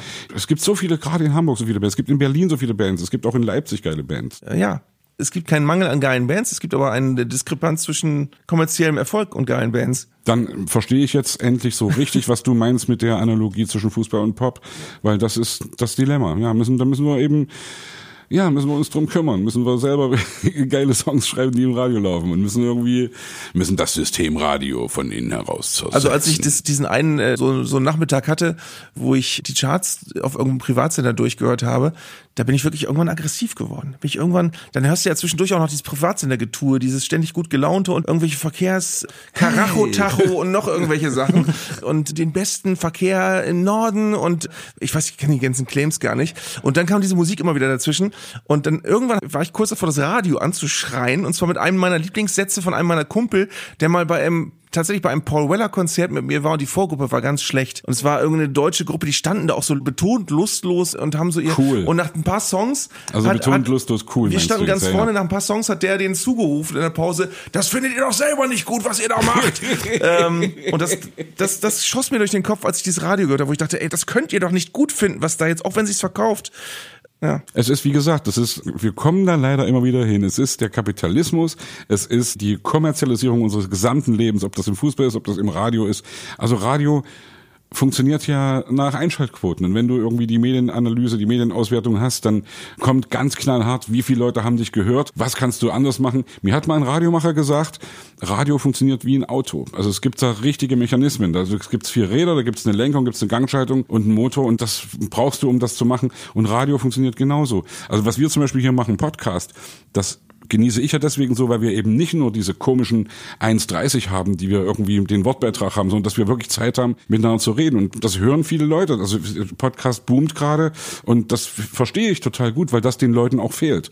Und deswegen glaube ich, dass das an dieser Front, muss man sozusagen, dass da irgendwann vielleicht wie im Fußball hoffentlich auch eine Gegenbewegung kommen wird, die dann eben sagen wird, hey, wenn das eben alles nicht mehr schön ist oder wie im Fußball nicht mehr spannend ist, dann kümmert sich die Welt darum oder kümmern wir uns drum, kümmert sich das System drum, dass es sich verändert, weil sonst geht's vor die Hunde. Mal anders gefragt, ich überlege ja noch, was Sebastian immer, der kommt ja immer auf Kapitalismus bei sich. Und ich überlege ja wirklich, ob das Kapitalismus ist oder ob es nicht manchmal auch Digitalisierung ist. Also, was wir ja auch bei den Spieler-Scoutings hatten, dass man irgendwie mit zwei Klicks auf der ganzen Welt sich Daten hin und her schieben kann. Du machst ja auch Podcasts, können wir mal zwei, drei Sätze jetzt dazu langsam mal rüber wuppen von Radio zu Podcast. Glaubst du auch, dass das Kapitalismus ist oder Digitalisierung oder ein bisschen so ein Mischmasch? Ich weiß nicht, ob ich jetzt den Kern dessen treffe, was du meinst, aber was mir auf jeden Fall auffällt, ist, dass ich bei vielen, kannst du als Musiker wahrscheinlich, Sebastian, auch wieder mehr drüber sagen, bei vielen Songwritern, die es noch gibt, oder bei vielen Musikern, für ein Gefühl habe, ist, dass viele, dadurch, dass per Computer irgendwann viele Sachen viel einfacher wurden, auch viel Kreativität verloren gegangen ist. Also wo du was bei manchen Interpreten das Gefühl hast, die haben irgendwann angefangen nur noch mit Sequenzern und mit MIDI und sonst was zu ja, arbeiten. genau, Deepish Mode damals. Also Ähm, ich, ich weiß noch genau, als ich das erste Mal Deepish Mode, entschuldige, dass ich jetzt auch wieder gleich wieder reingrätsche. Als ich das erste Mal in den 80ern irgendwie Deepish Mode im Fernsehen gesehen habe, dann hatten die auf ihren, hatten die die Keyboards irgendwie markiert, dass sozusagen die, welche Taste drückst du und was weiß was. Und das fand ich unterirdisch, das fand ich richtig irgendwie, äh, und dann dieser Sound auch und so. Ich war damals viel mehr irgendwie Rock und Punk und irgendwie, und mittlerweile weiß ich, dass hey, es ist eine andere Musik geworden und Popmusik entwickelt sich immer. Und als Bob Dylan sich irgendwann angefangen hat, eine elektrische Gitarre umzubinden, ist er fast gesteinigt worden Ich von weiß, seinen ich Fans. Ja. Ja, aber ich meine, äh, nimm mal mal, ich, ich finde zum Beispiel auch, dass bei vielen richtig großen Musikern ganz oft irgendwann ein Punkt kommt, wo du merkst, ab da wird's irgendwie langweilig.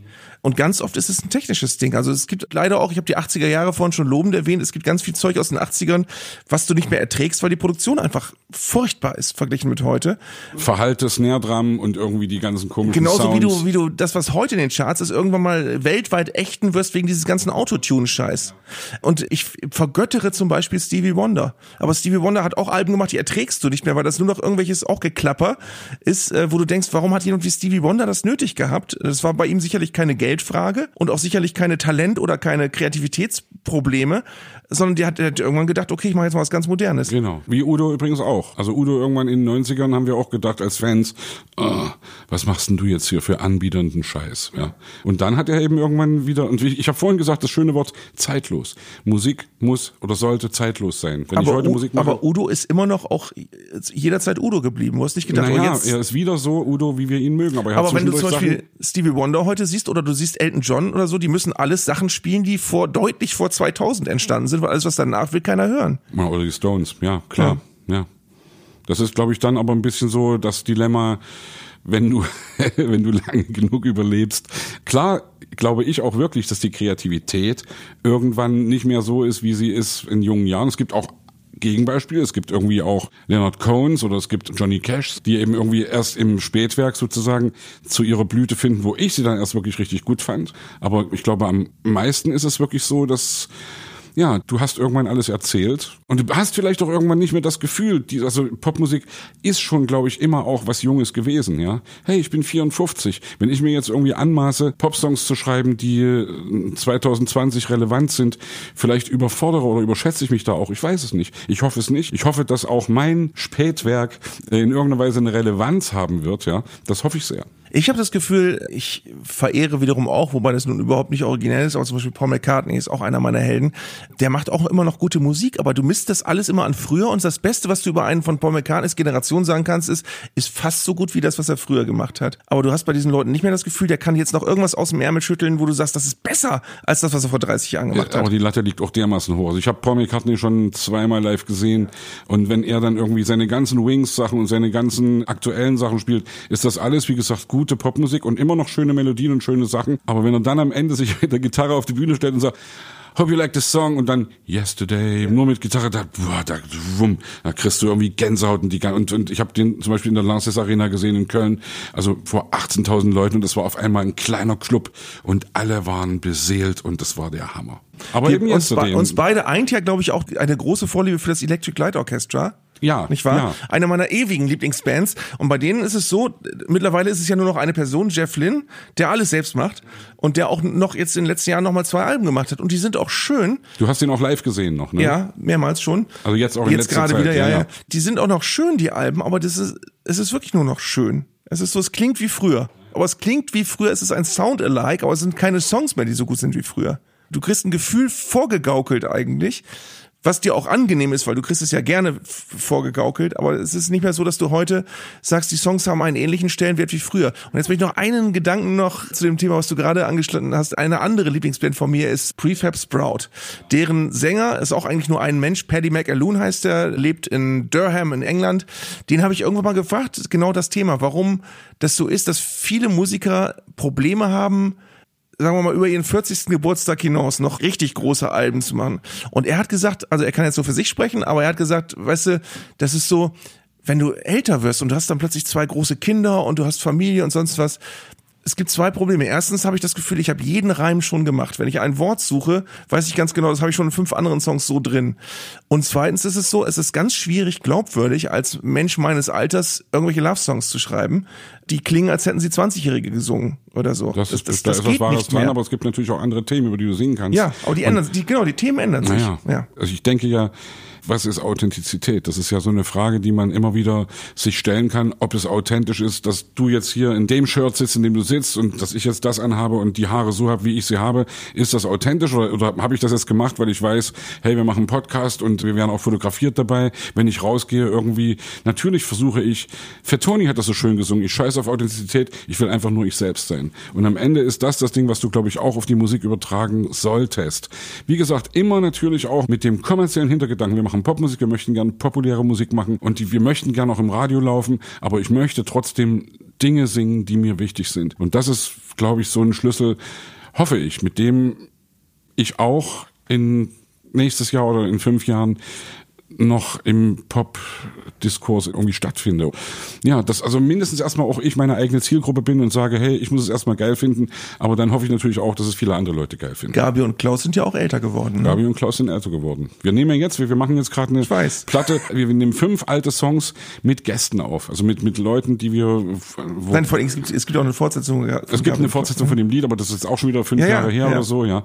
Also Gabi und Klaus ist ein Lied, das wir jetzt irgendwie, ich will noch gar nicht viel erzählen, aber wir haben jetzt fünf alte Songs, wir haben Gabi und Klaus, Millionär, alles nur geklaut, Schwein sein und Küssen verboten und die nehmen wir mit Gästen auf. Und das machen wir übrigens auch mit den Produzenten, die auch Udos letzte Sachen produziert haben. Das war mein inniger Wunsch, das zu machen, um eben eine zeitlose Musik zu kreieren. Und wir versuchen, diese Musik dann in die heutige Zeit zu holen und auch den Leuten, mit denen wir als Gäste dann agieren, denen das auch sozusagen ein bisschen soundmäßig auf den Leib zu schreiben, ohne uns selbst zu verbiegen. Und, und also wir wollen sozusagen unseren Stil beibehalten, aber gleichzeitig, also Millionär wird eher in Richtung Hip-Hop gehen. Wir werden Millionär irgendwie mit zwei Rappern zusammen machen, wo wir wirklich nur den Chorus singen und die Rapper rappen die Strophen.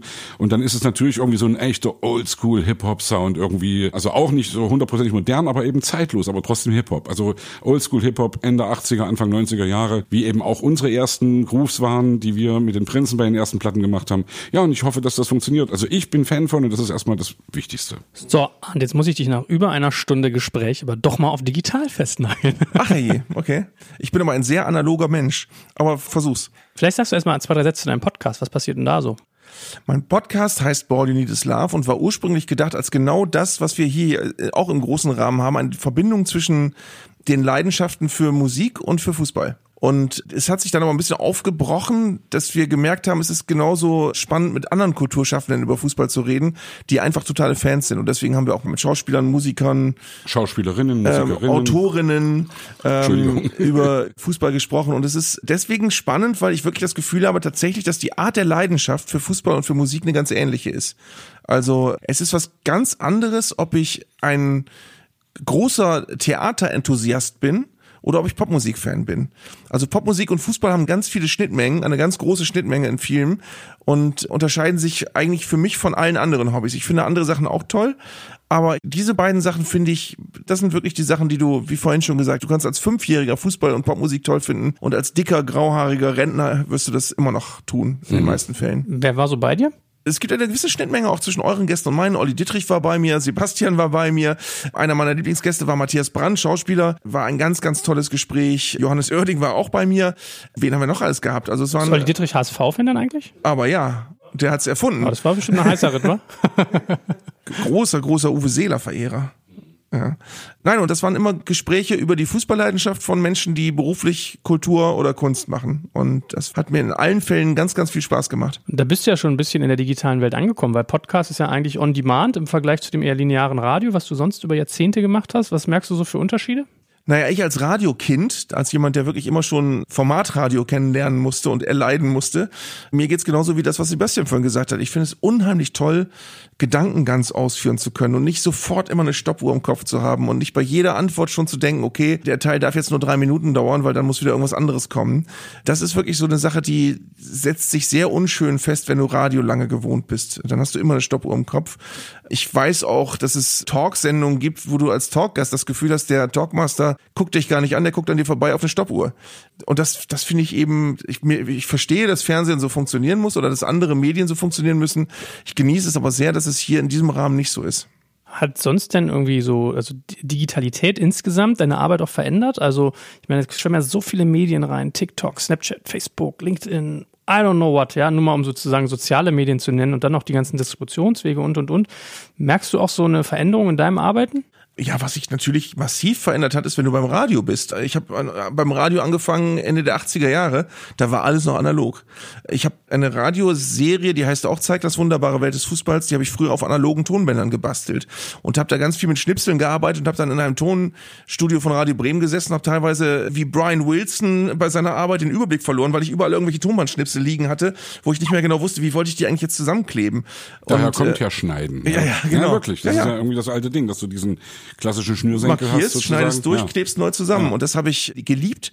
Und ich weiß auch ganz genau, als ich beim Radio neu war und anfing so zu arbeiten, habe ich gedacht, Mensch, wäre das geil, irgendwann mal so einen eigenen Raum zu haben im, im zu Hause mit einem Mischpult und zwei Tonbandmaschinen und einem Mikrofon, wo du so Sachen aufnehmen kannst. Und mittlerweile kannst du das mit jedem PC viel einfacher machen. Was natürlich in manchen Dingen auch ein bisschen die Romantik hat verloren gehen lassen, weil es hat schon Spaß gemacht, Tonbänder zu schneiden. Aber auf der anderen Seite erleichtert es natürlich die Arbeit an einer wöchentlichen Radioserie wahnsinnig, wenn du das wirklich alles zu Hause am Rechner machen kannst, mit Blick aus dem Fenster und äh, deinen Kindern im Nebenraum und du kannst eben schnell was fertig machen. Das ist schon sehr viel einfacher und annehmlicher geworden. Bist du dann auch wie der Popstar, der sozusagen jetzt so die Abkürzung geht über seine Automatismen? Also hat das auch deine Kunst quasi so ein bisschen, na verarmt will ich nicht sagen, aber verändert zumindest? Na, ich glaube, bei mir ist es das Gegenteil, weil Radiobeiträge sollen ja trotz allem nicht klingen wie Musiksongs. Da geht's ja um Konstruieren von Wort- und O-Tönen und so weiter. Und das ist natürlich einfacher geworden. Und da ist es auch nicht so, dass ich mir weniger Mühe gebe, sondern es ist nur anders. Was aber ich auch noch sagen muss, ist, dass ich angefangen habe beim Radio, tatsächlich in Radio Bremen Studios, da hatten wir zwei Studios, die mal abgewechselt wurden, da waren alle Wände voller Vinylschallplatten. Und irgendwann kamen da keine neuen mehr dazu, dann fing ein CD-Regal an. Dann wurden die CD-Wände immer größer und mittlerweile hast du keinen einzigen Tonträger mehr, mit dem du in Berührung kommst, wenn du Radio machst, weil du nur noch alles vom Computer kriegst. Das ist schon, das habe ich wiederum sehr vermisst, weil ich habe angefangen, Radiosendungen zu machen, da hast du deine Playlist gehabt und bist ans Regal gegangen und hast das Vinyl rausgezogen und hast das Vinyl auf den Plattenspieler gelegt und hast die Nadel draufgesetzt. Und manchmal äh, hat es sogar gesprungen. Manchmal hat es sogar gesprungen. Und das, das hat wahnsinnig viel, also es war natürlich viel umständlicher als heute, aber es hat viel mehr Spaß gemacht meine, wie, wie ist denn sowas wie Spotify für dein Metier? Ich, ich hatte den Eindruck, also in meiner Szene, die ganzen Digitalos, wo ja immer, ach, es ist was neu, da geht's hin, sofort ausprobieren und so. Da war ja immer gleich so, ja, das Radio stirbt, das geht weg, weil warum soll ich das noch haben? Ich glaube das nicht. Und ich habe auch den Eindruck, dass sich das verfestigt hat und trotzdem hat sich's verändert. Also wie haben solche Geschichten wie Spotify dein Leben da an der Front verändert? Also weniger als wahrscheinlich Sebastians Leben dadurch verändert wurde. Ich nutze Spotify gerne als Informationsquelle. Ich nutze Spotify aber nicht, um zu Hause in Ruhe lange Musik zu hören. Ich nutze Spotify, um mir Sachen anzuhören, die mir jemand empfiehlt. Und wenn ich es toll finde, kaufe ich es mir. Also ich, äh, ja. Also da bin ich, äh, aber ich bin auch noch ein sehr haptischer Mensch. Kaufst also ich, du dir äh, CDs oder kaufst du die Vinyl? Ich kaufe mir aus pragmatischen Gründen meistens CDs, obwohl ich das Vinyl dann auch gerne haben möchte, oft, wenn es geht. Aber ich habe zu Hause einen Vinylplattenspieler, der aber im Moment gerade keinen Platz hat. Den habe ich einfach schlicht und einfach nicht gerade aufgebaut. Aber ich lieber den CD-Player rausschmeißen und den Plattenspieler wieder rausholen. Einen CD-Player habe ich eigentlich auch nicht. Das mache ich alles am Rechner, dass ich das. Äh also also nochmal gefragt, du kaufst sozusagen dann die CD, um das Booklet zu haben. Ich will was in der Hand haben. Ich habe es ja auch immer so gemacht, dass ich mir CDs gekauft habe und dann die CDs aber eigentlich nur einmal auf den Rechner gezogen habe und dann das auf mein Handy und dann im Auto hatte ich eben das sozusagen dabei und, und konnte das dann da hören. Oder konnte damals iPod oder was weiß ich was. Also ich habe die CD eigentlich nur gekauft, um sie zu digitalisieren. Das gibt's bei mir auch, aber ich, es gibt auch Sachen, die ich so toll finde, dass ich sie unbedingt im Regal stehen haben möchte. Da reicht es mir nicht, dass ich allerhöchstwahrscheinlich das immer irgendwo im Internet finde, ich bedauere es auch, dass es immer mehr äh, Künstler gibt, die man wegen ihre Sachen bei Bandcamp verkaufen, die es dann aber nur noch digital gibt. Wo ich dann nicht mehr irgendwann irgendwas in der Hand habe, die sehe, ein Booklet habe, sondern wo du nur noch irgendeinen Orden auf dem Rechner hast.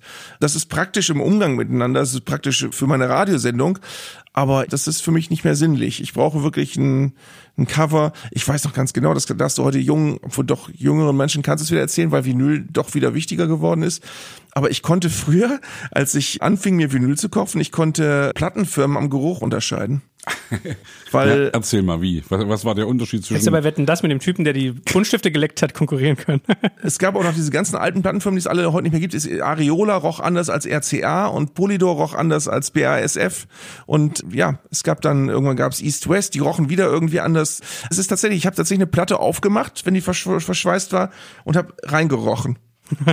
und hab das geliebt, wenn so frisches ein Poster oder so da drin war und sonst irgendwas und äh, wenn du die Platte rausgezogen hast, die war noch so glänzend blank und so weiter.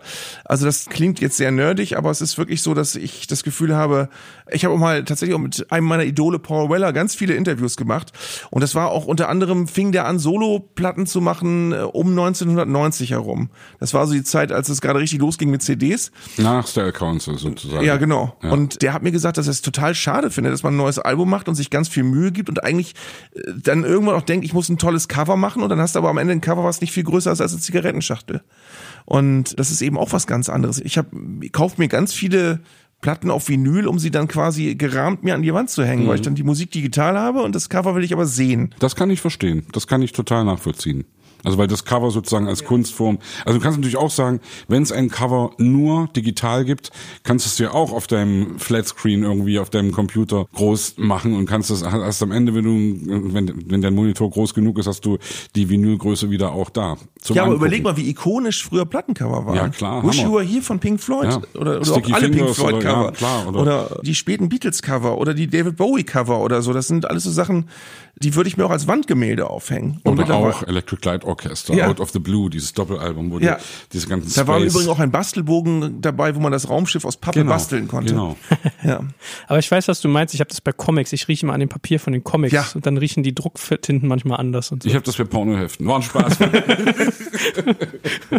Nein, aber ich habe tatsächlich auch meine Schulbücher gerochen früher. Wenn du neue Schulbücher gekriegt hast, die rochen auch gut. Das war aber dann das einzig Positive an den Schulbüchern meistens. Wie ist sonst so mit dem ganzen Social Media Thema für dich? Also wenn du Podcasts machst, Berichterstattung, ist das für dich ein Kanal, über den du sehr gut verbreiten kannst? Ich glaube, mir geht's wie ganz vielen Menschen meiner Generation. Ich habe das ganz schnell total faszinierend gefunden und dann angefangen, mich wieder zurückzuentwickeln und zu filtern ich bin sehr gern bei Facebook, weil ich bei Facebook das Gefühl habe, Facebook, was ja viele Leute auch mittlerweile für ein sehr rückständiges Medium halten und auch aus anderen Gründen für bedenklich, aber bei Facebook finde ich persönlich angenehm. Ich habe das Gefühl, man kann da besonders gut filtern, wen man lesen möchte, wen man kommentieren lassen möchte und wen nicht.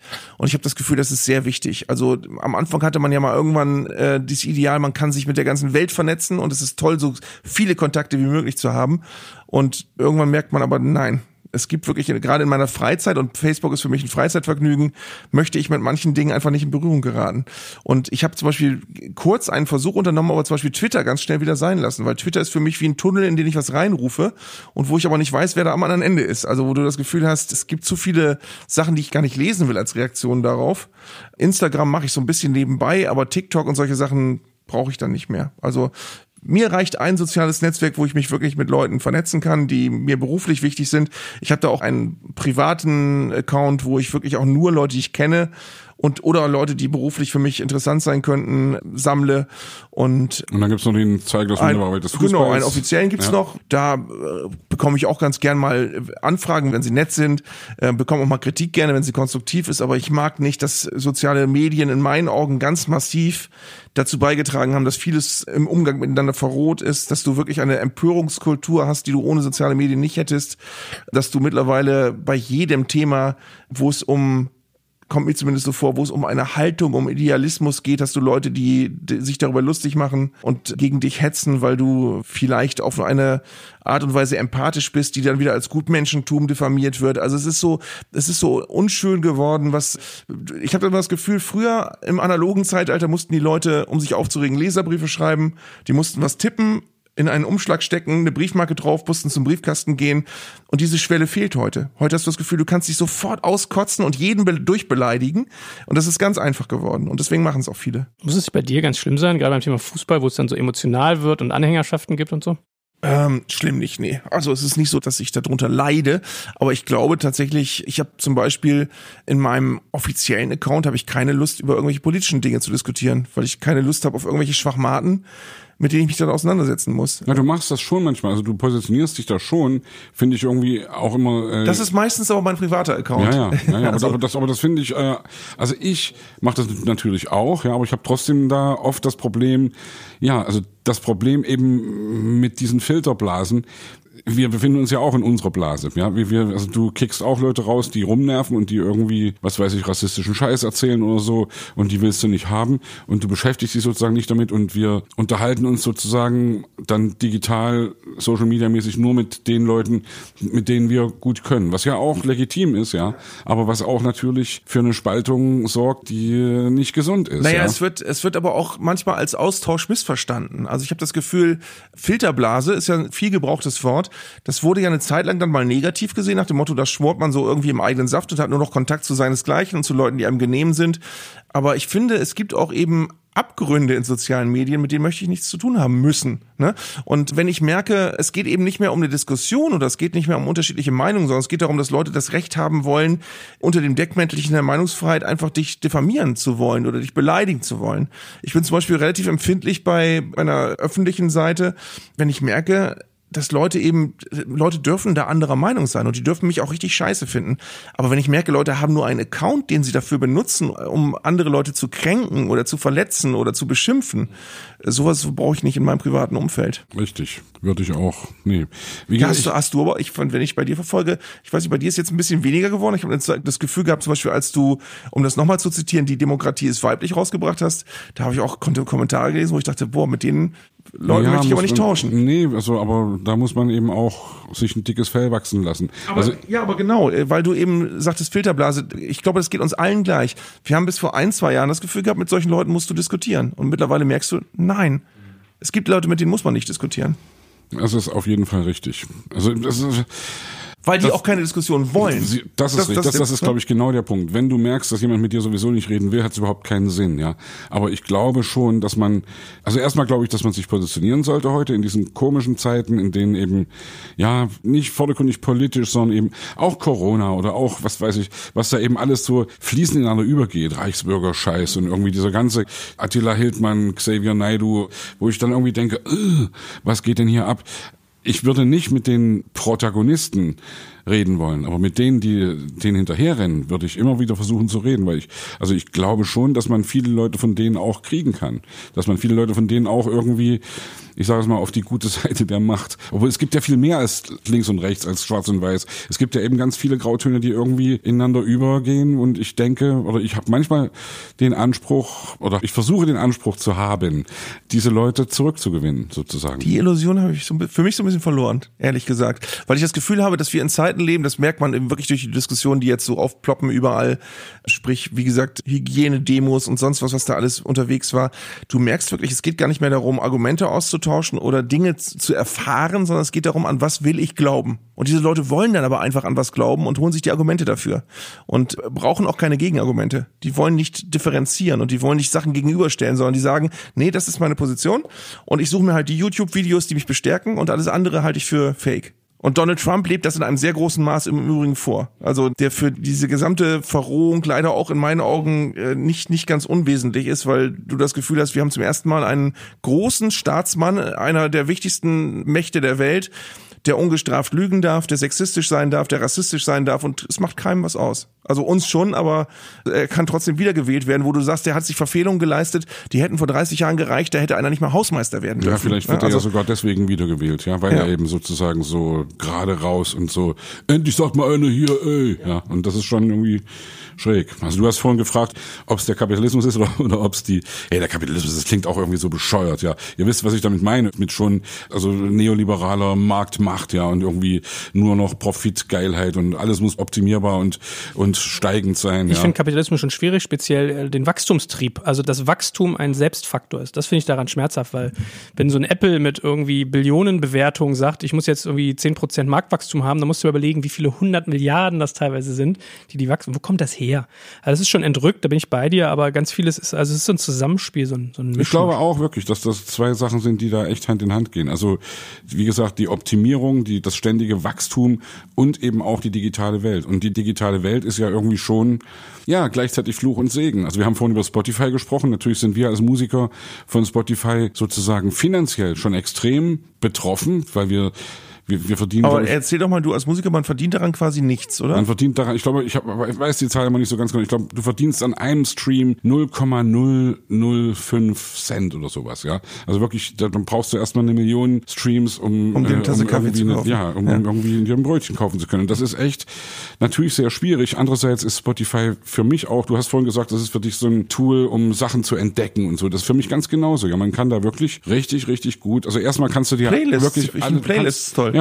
ja. Und aber aber du kannst dir eben trotzdem auch, wenn du sagst, hey, was war denn das für eine Band? Dann gibst du sie eben ein und dann kriegst du sie und dann kannst du gucken, was die für Musik gemacht haben und kannst da eben sehr fastfoodig natürlich irgendwie, wenn du das so willst, ganz schnell irgendwie da durchseppen und dir ganz schnell irgendwie, wie war eigentlich das erste Album von Pink Floyd? Was war eigentlich die, ja, und da kannst du dir die Diskografie anzeigen lassen und findest alles sofort. Und das ist natürlich extrem praktisch, ja, dass das gleichzeitig eben ja, dass diese Schnelllebigkeit durch die Digitalisierung uns alle auch oberflächlicher werden lässt, ist, glaube ich, so. Aber wie gesagt, ich versuche ganz prinzipiell nicht diesbezüglich irgendwie von gestern zu sein und versuche mich sehr bewusst mit diesen Dingen zu beschäftigen. Also ich bewundere meine Eltern. Meine Mutter ist 78, mein Vater ist 84 und die sind irgendwie gerade irgendwie was WhatsApp betrifft und so, die sind da echt total fit, ja, und wollen das wirklich auch wissen und ich möchte gern, wenn ich da noch zucke in 30 Jahren, möchte ich das gern auch sein und möchte da nicht den Anschluss verlieren. Ich bin manchmal auch total durcheinander, wenn ich irgendwie an der Supermarktkasse stehe und dann siehst du irgendwie, da ist noch eine Kasse offen und das andere sind alles irgendwie diese digitalen Discounter, wo du eben dann irgendwie mit deiner Karte und irgendwie mit selbst einscannen und so. Und da sehe ich dann irgendeine Oma stehen und die kommt da echt irgendwie nicht klar drauf. Hey, da denke ich, scheiße, wie wird denn das eigentlich, wie sieht denn das in 20, 30 Jahren aus? Und hoffe, Genau wie bei der Musik oder beim Fußball, dass es da eine Gegenbewegung gibt, die dann sagt, hey Leute, wir wollen auch mal wieder unsere Verkäuferin haben oder unseren Verkäufer, der, ja, der uns irgendwie berät und dass, dass es eben Mensch hält. Aber ist es nicht eigentlich auch faszinierend, wenn wir jetzt hier beim Thema Kapitalismus und so weiter angekommen sind, wie sehr alle diese Themen, so verschieden sie sein mögen, miteinander zu tun haben? Fußball, Bundesliga, Kommerz, Popmusik im Radio und das jetzt alles, das ist alles Seite an Seite so geworden, wie es jetzt ist. Und eins bedingt das andere. So sieht's aus. Und am Ende irgendwie der ein ganz platter Spruch ist natürlich, wir sind es selbst, die sich darum kümmern, wie es morgen aussieht. Und das sind wir wirklich selbst, mehr als wir denken. Also wenn wir uns zusammentun. Wir haben gestern, mit wem haben wir darüber gesprochen? Mit, mit Johannes Oerding, glaube ich. Über die Frage, wie hat sich unser Leben verändert, was Mülltrennen betrifft? Wie arbeiten wir wirklich selbst auch bewusst sozusagen einem Klimawandel entgegen? Oder müssen wir jeden Tag Fleisch fressen? Nee, müssen wir eigentlich nicht, ja. Und das ist irgendwie, das finde ich, wir haben es schon selbst in der Hand. Und das klingt immer ein bisschen platt, aber natürlich, wenn auf einmal von heute auf morgen keiner mehr irgendwas kauft, dann wird das irgendwann auch nicht mehr in Regalen stehen, weil Angebot und Nachfrage, bla bla bla. Wisst ihr, was ich gerade ganz, ganz unschön finde und ganz traurig eigentlich ist, dass ich das Gefühl habe, wenn wir jetzt gerade über soziale Medien reden und du, du über das, was du gerade gesagt hast, ich habe das Gefühl, im Moment hat sich so eine Kultur entwickelt, die dafür sorgt, dass alle Leute durchdrehen, wenn sie das Gefühl haben, sie müssen ihre eigenen Annehmlichkeiten ein bisschen hinten anstellen. Alles, was mit Idealismus zu tun hat, mit Opfer bringen, mit sich beschränken, da kriegst du dermaßen auf die Fresse, wenn du das unterstützt. Die Leute wollen, können wir ganz platt anfangen, die wollen jetzt gerade keine Maske tragen. Die Leute wollen nicht, dass in ihrer Nachbarschaft Asylbewerber wohnen. Die können sonst wo wohnen, aber nicht in der Nachbarschaft. Die Leute wollen kein Tempolimit. Die Leute wollen keine Elektroautos. Die Leute wollen rasen dürfen.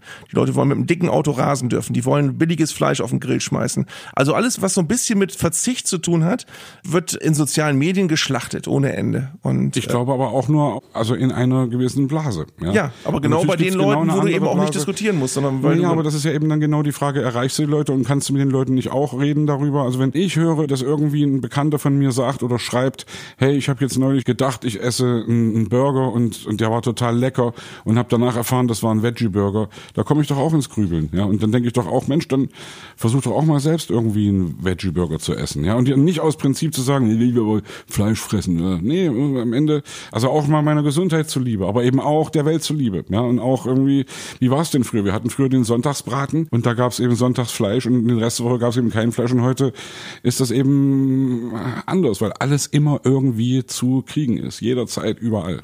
Und das ist, wie es ist. Und hey, Leute, wir werden die Welt zwar nicht retten, so, aber wir, ich glaube schon, dass wir, das klingt jetzt wieder so herrlich idealistisch, aber hey, wir sind am Ende, wir sind es, die sich darum kümmern, wie es weitergeht. Wir hätten auch eigentlich ein schönes Schlusssatz, dass wir uns eigentlich alle ein bisschen mehr Handgemachtes wünschen und dass wir alle aber die Hände am Körper tragen, um das mit umzusetzen. Hey, hey, hey, hey. Lieber Arndt, es war ein Fest. Ja, und ich hoffe, also wir sagen nochmal, Ball You Need Is Love müssen alle unsere Hörer auch abonnieren, die nicht nur Pop Macht gerade so eine Art verlängerte Sommerpause, weil die erste Staffel vorbei ist, geht aber demnächst weiter.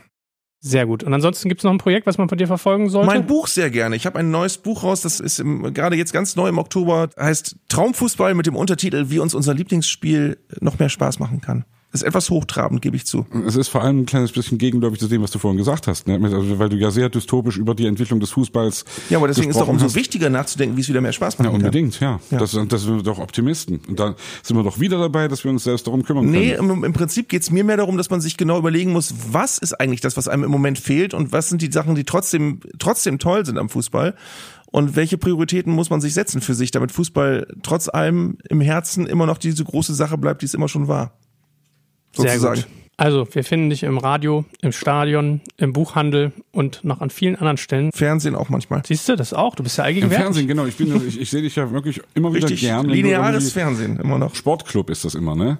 Da bist Sportschau-Club. Sportschau-Club, ja. Der Sidekick von Alexander. Bommes. Genau. Ich habe aber ja auch immer noch meine eigene Sendung. Und oh, natürlich, natürlich, also natürlich. Das, und die ist natürlich, also die zeigt das Wunder des Fußballs, muss man ehrlich sagen, es lohnt sich, sich die reinzuziehen. Und es lohnt sich auch, die wirklich sich live reinzuziehen. Jeden Sonntagabend, 22.45 glaube ich, kommt das 23 Uhr, Moment gerade. 23 Uhr, da musst du mir echt noch seit mit über 13 Jahren ja, ja. seit über 420 Folgen. Das ist schon geil.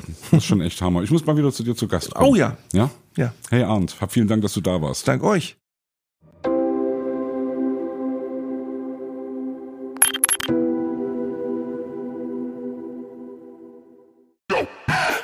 Jetzt kommt ein kleiner Werbespot. Aufgepasst! Heute möchte ich dir unseren Partner Pendo vorstellen. Pendo ist eine All-in-One-Lösung für Produktanalyse, Produktentdeckung, In-App-Anleitungen und Session-Replays, damit du die Benutzererfahrung sowohl deiner KundInnen als auch der Mitarbeitenden deutlich verbessern kannst. Auf KundInnenseite kannst du also den Wert deines Produktes und die Nutzungsdauer maximieren. Dadurch werden deine NutzerInnen motiviert, mehr Produkte zu erwerben. Und für deine Mitarbeitenden wiederum wird die Produktivität gesteigert, indem die Nutzererfahrung von internen oder externen digitalen Tools erleichtert wird, um diese dann auch effektiver zu nutzen. Wenn du also die User Experience in deinem Business steigern möchtest, solltest du unbedingt mal bei Pendo vorbeischauen. Unter digitalkompakt.de/slash Pendo habe ich dir eine Weiterleitung eingerichtet, schreibt sich P-E-N-D-O und dort kannst du das Ganze sogar einfach mal gratis testen. Und alle Infos findest du wie immer auch auf unserer Sponsorenseite unter digitalkompakt.de/slash Sponsoren. Werbung Ende.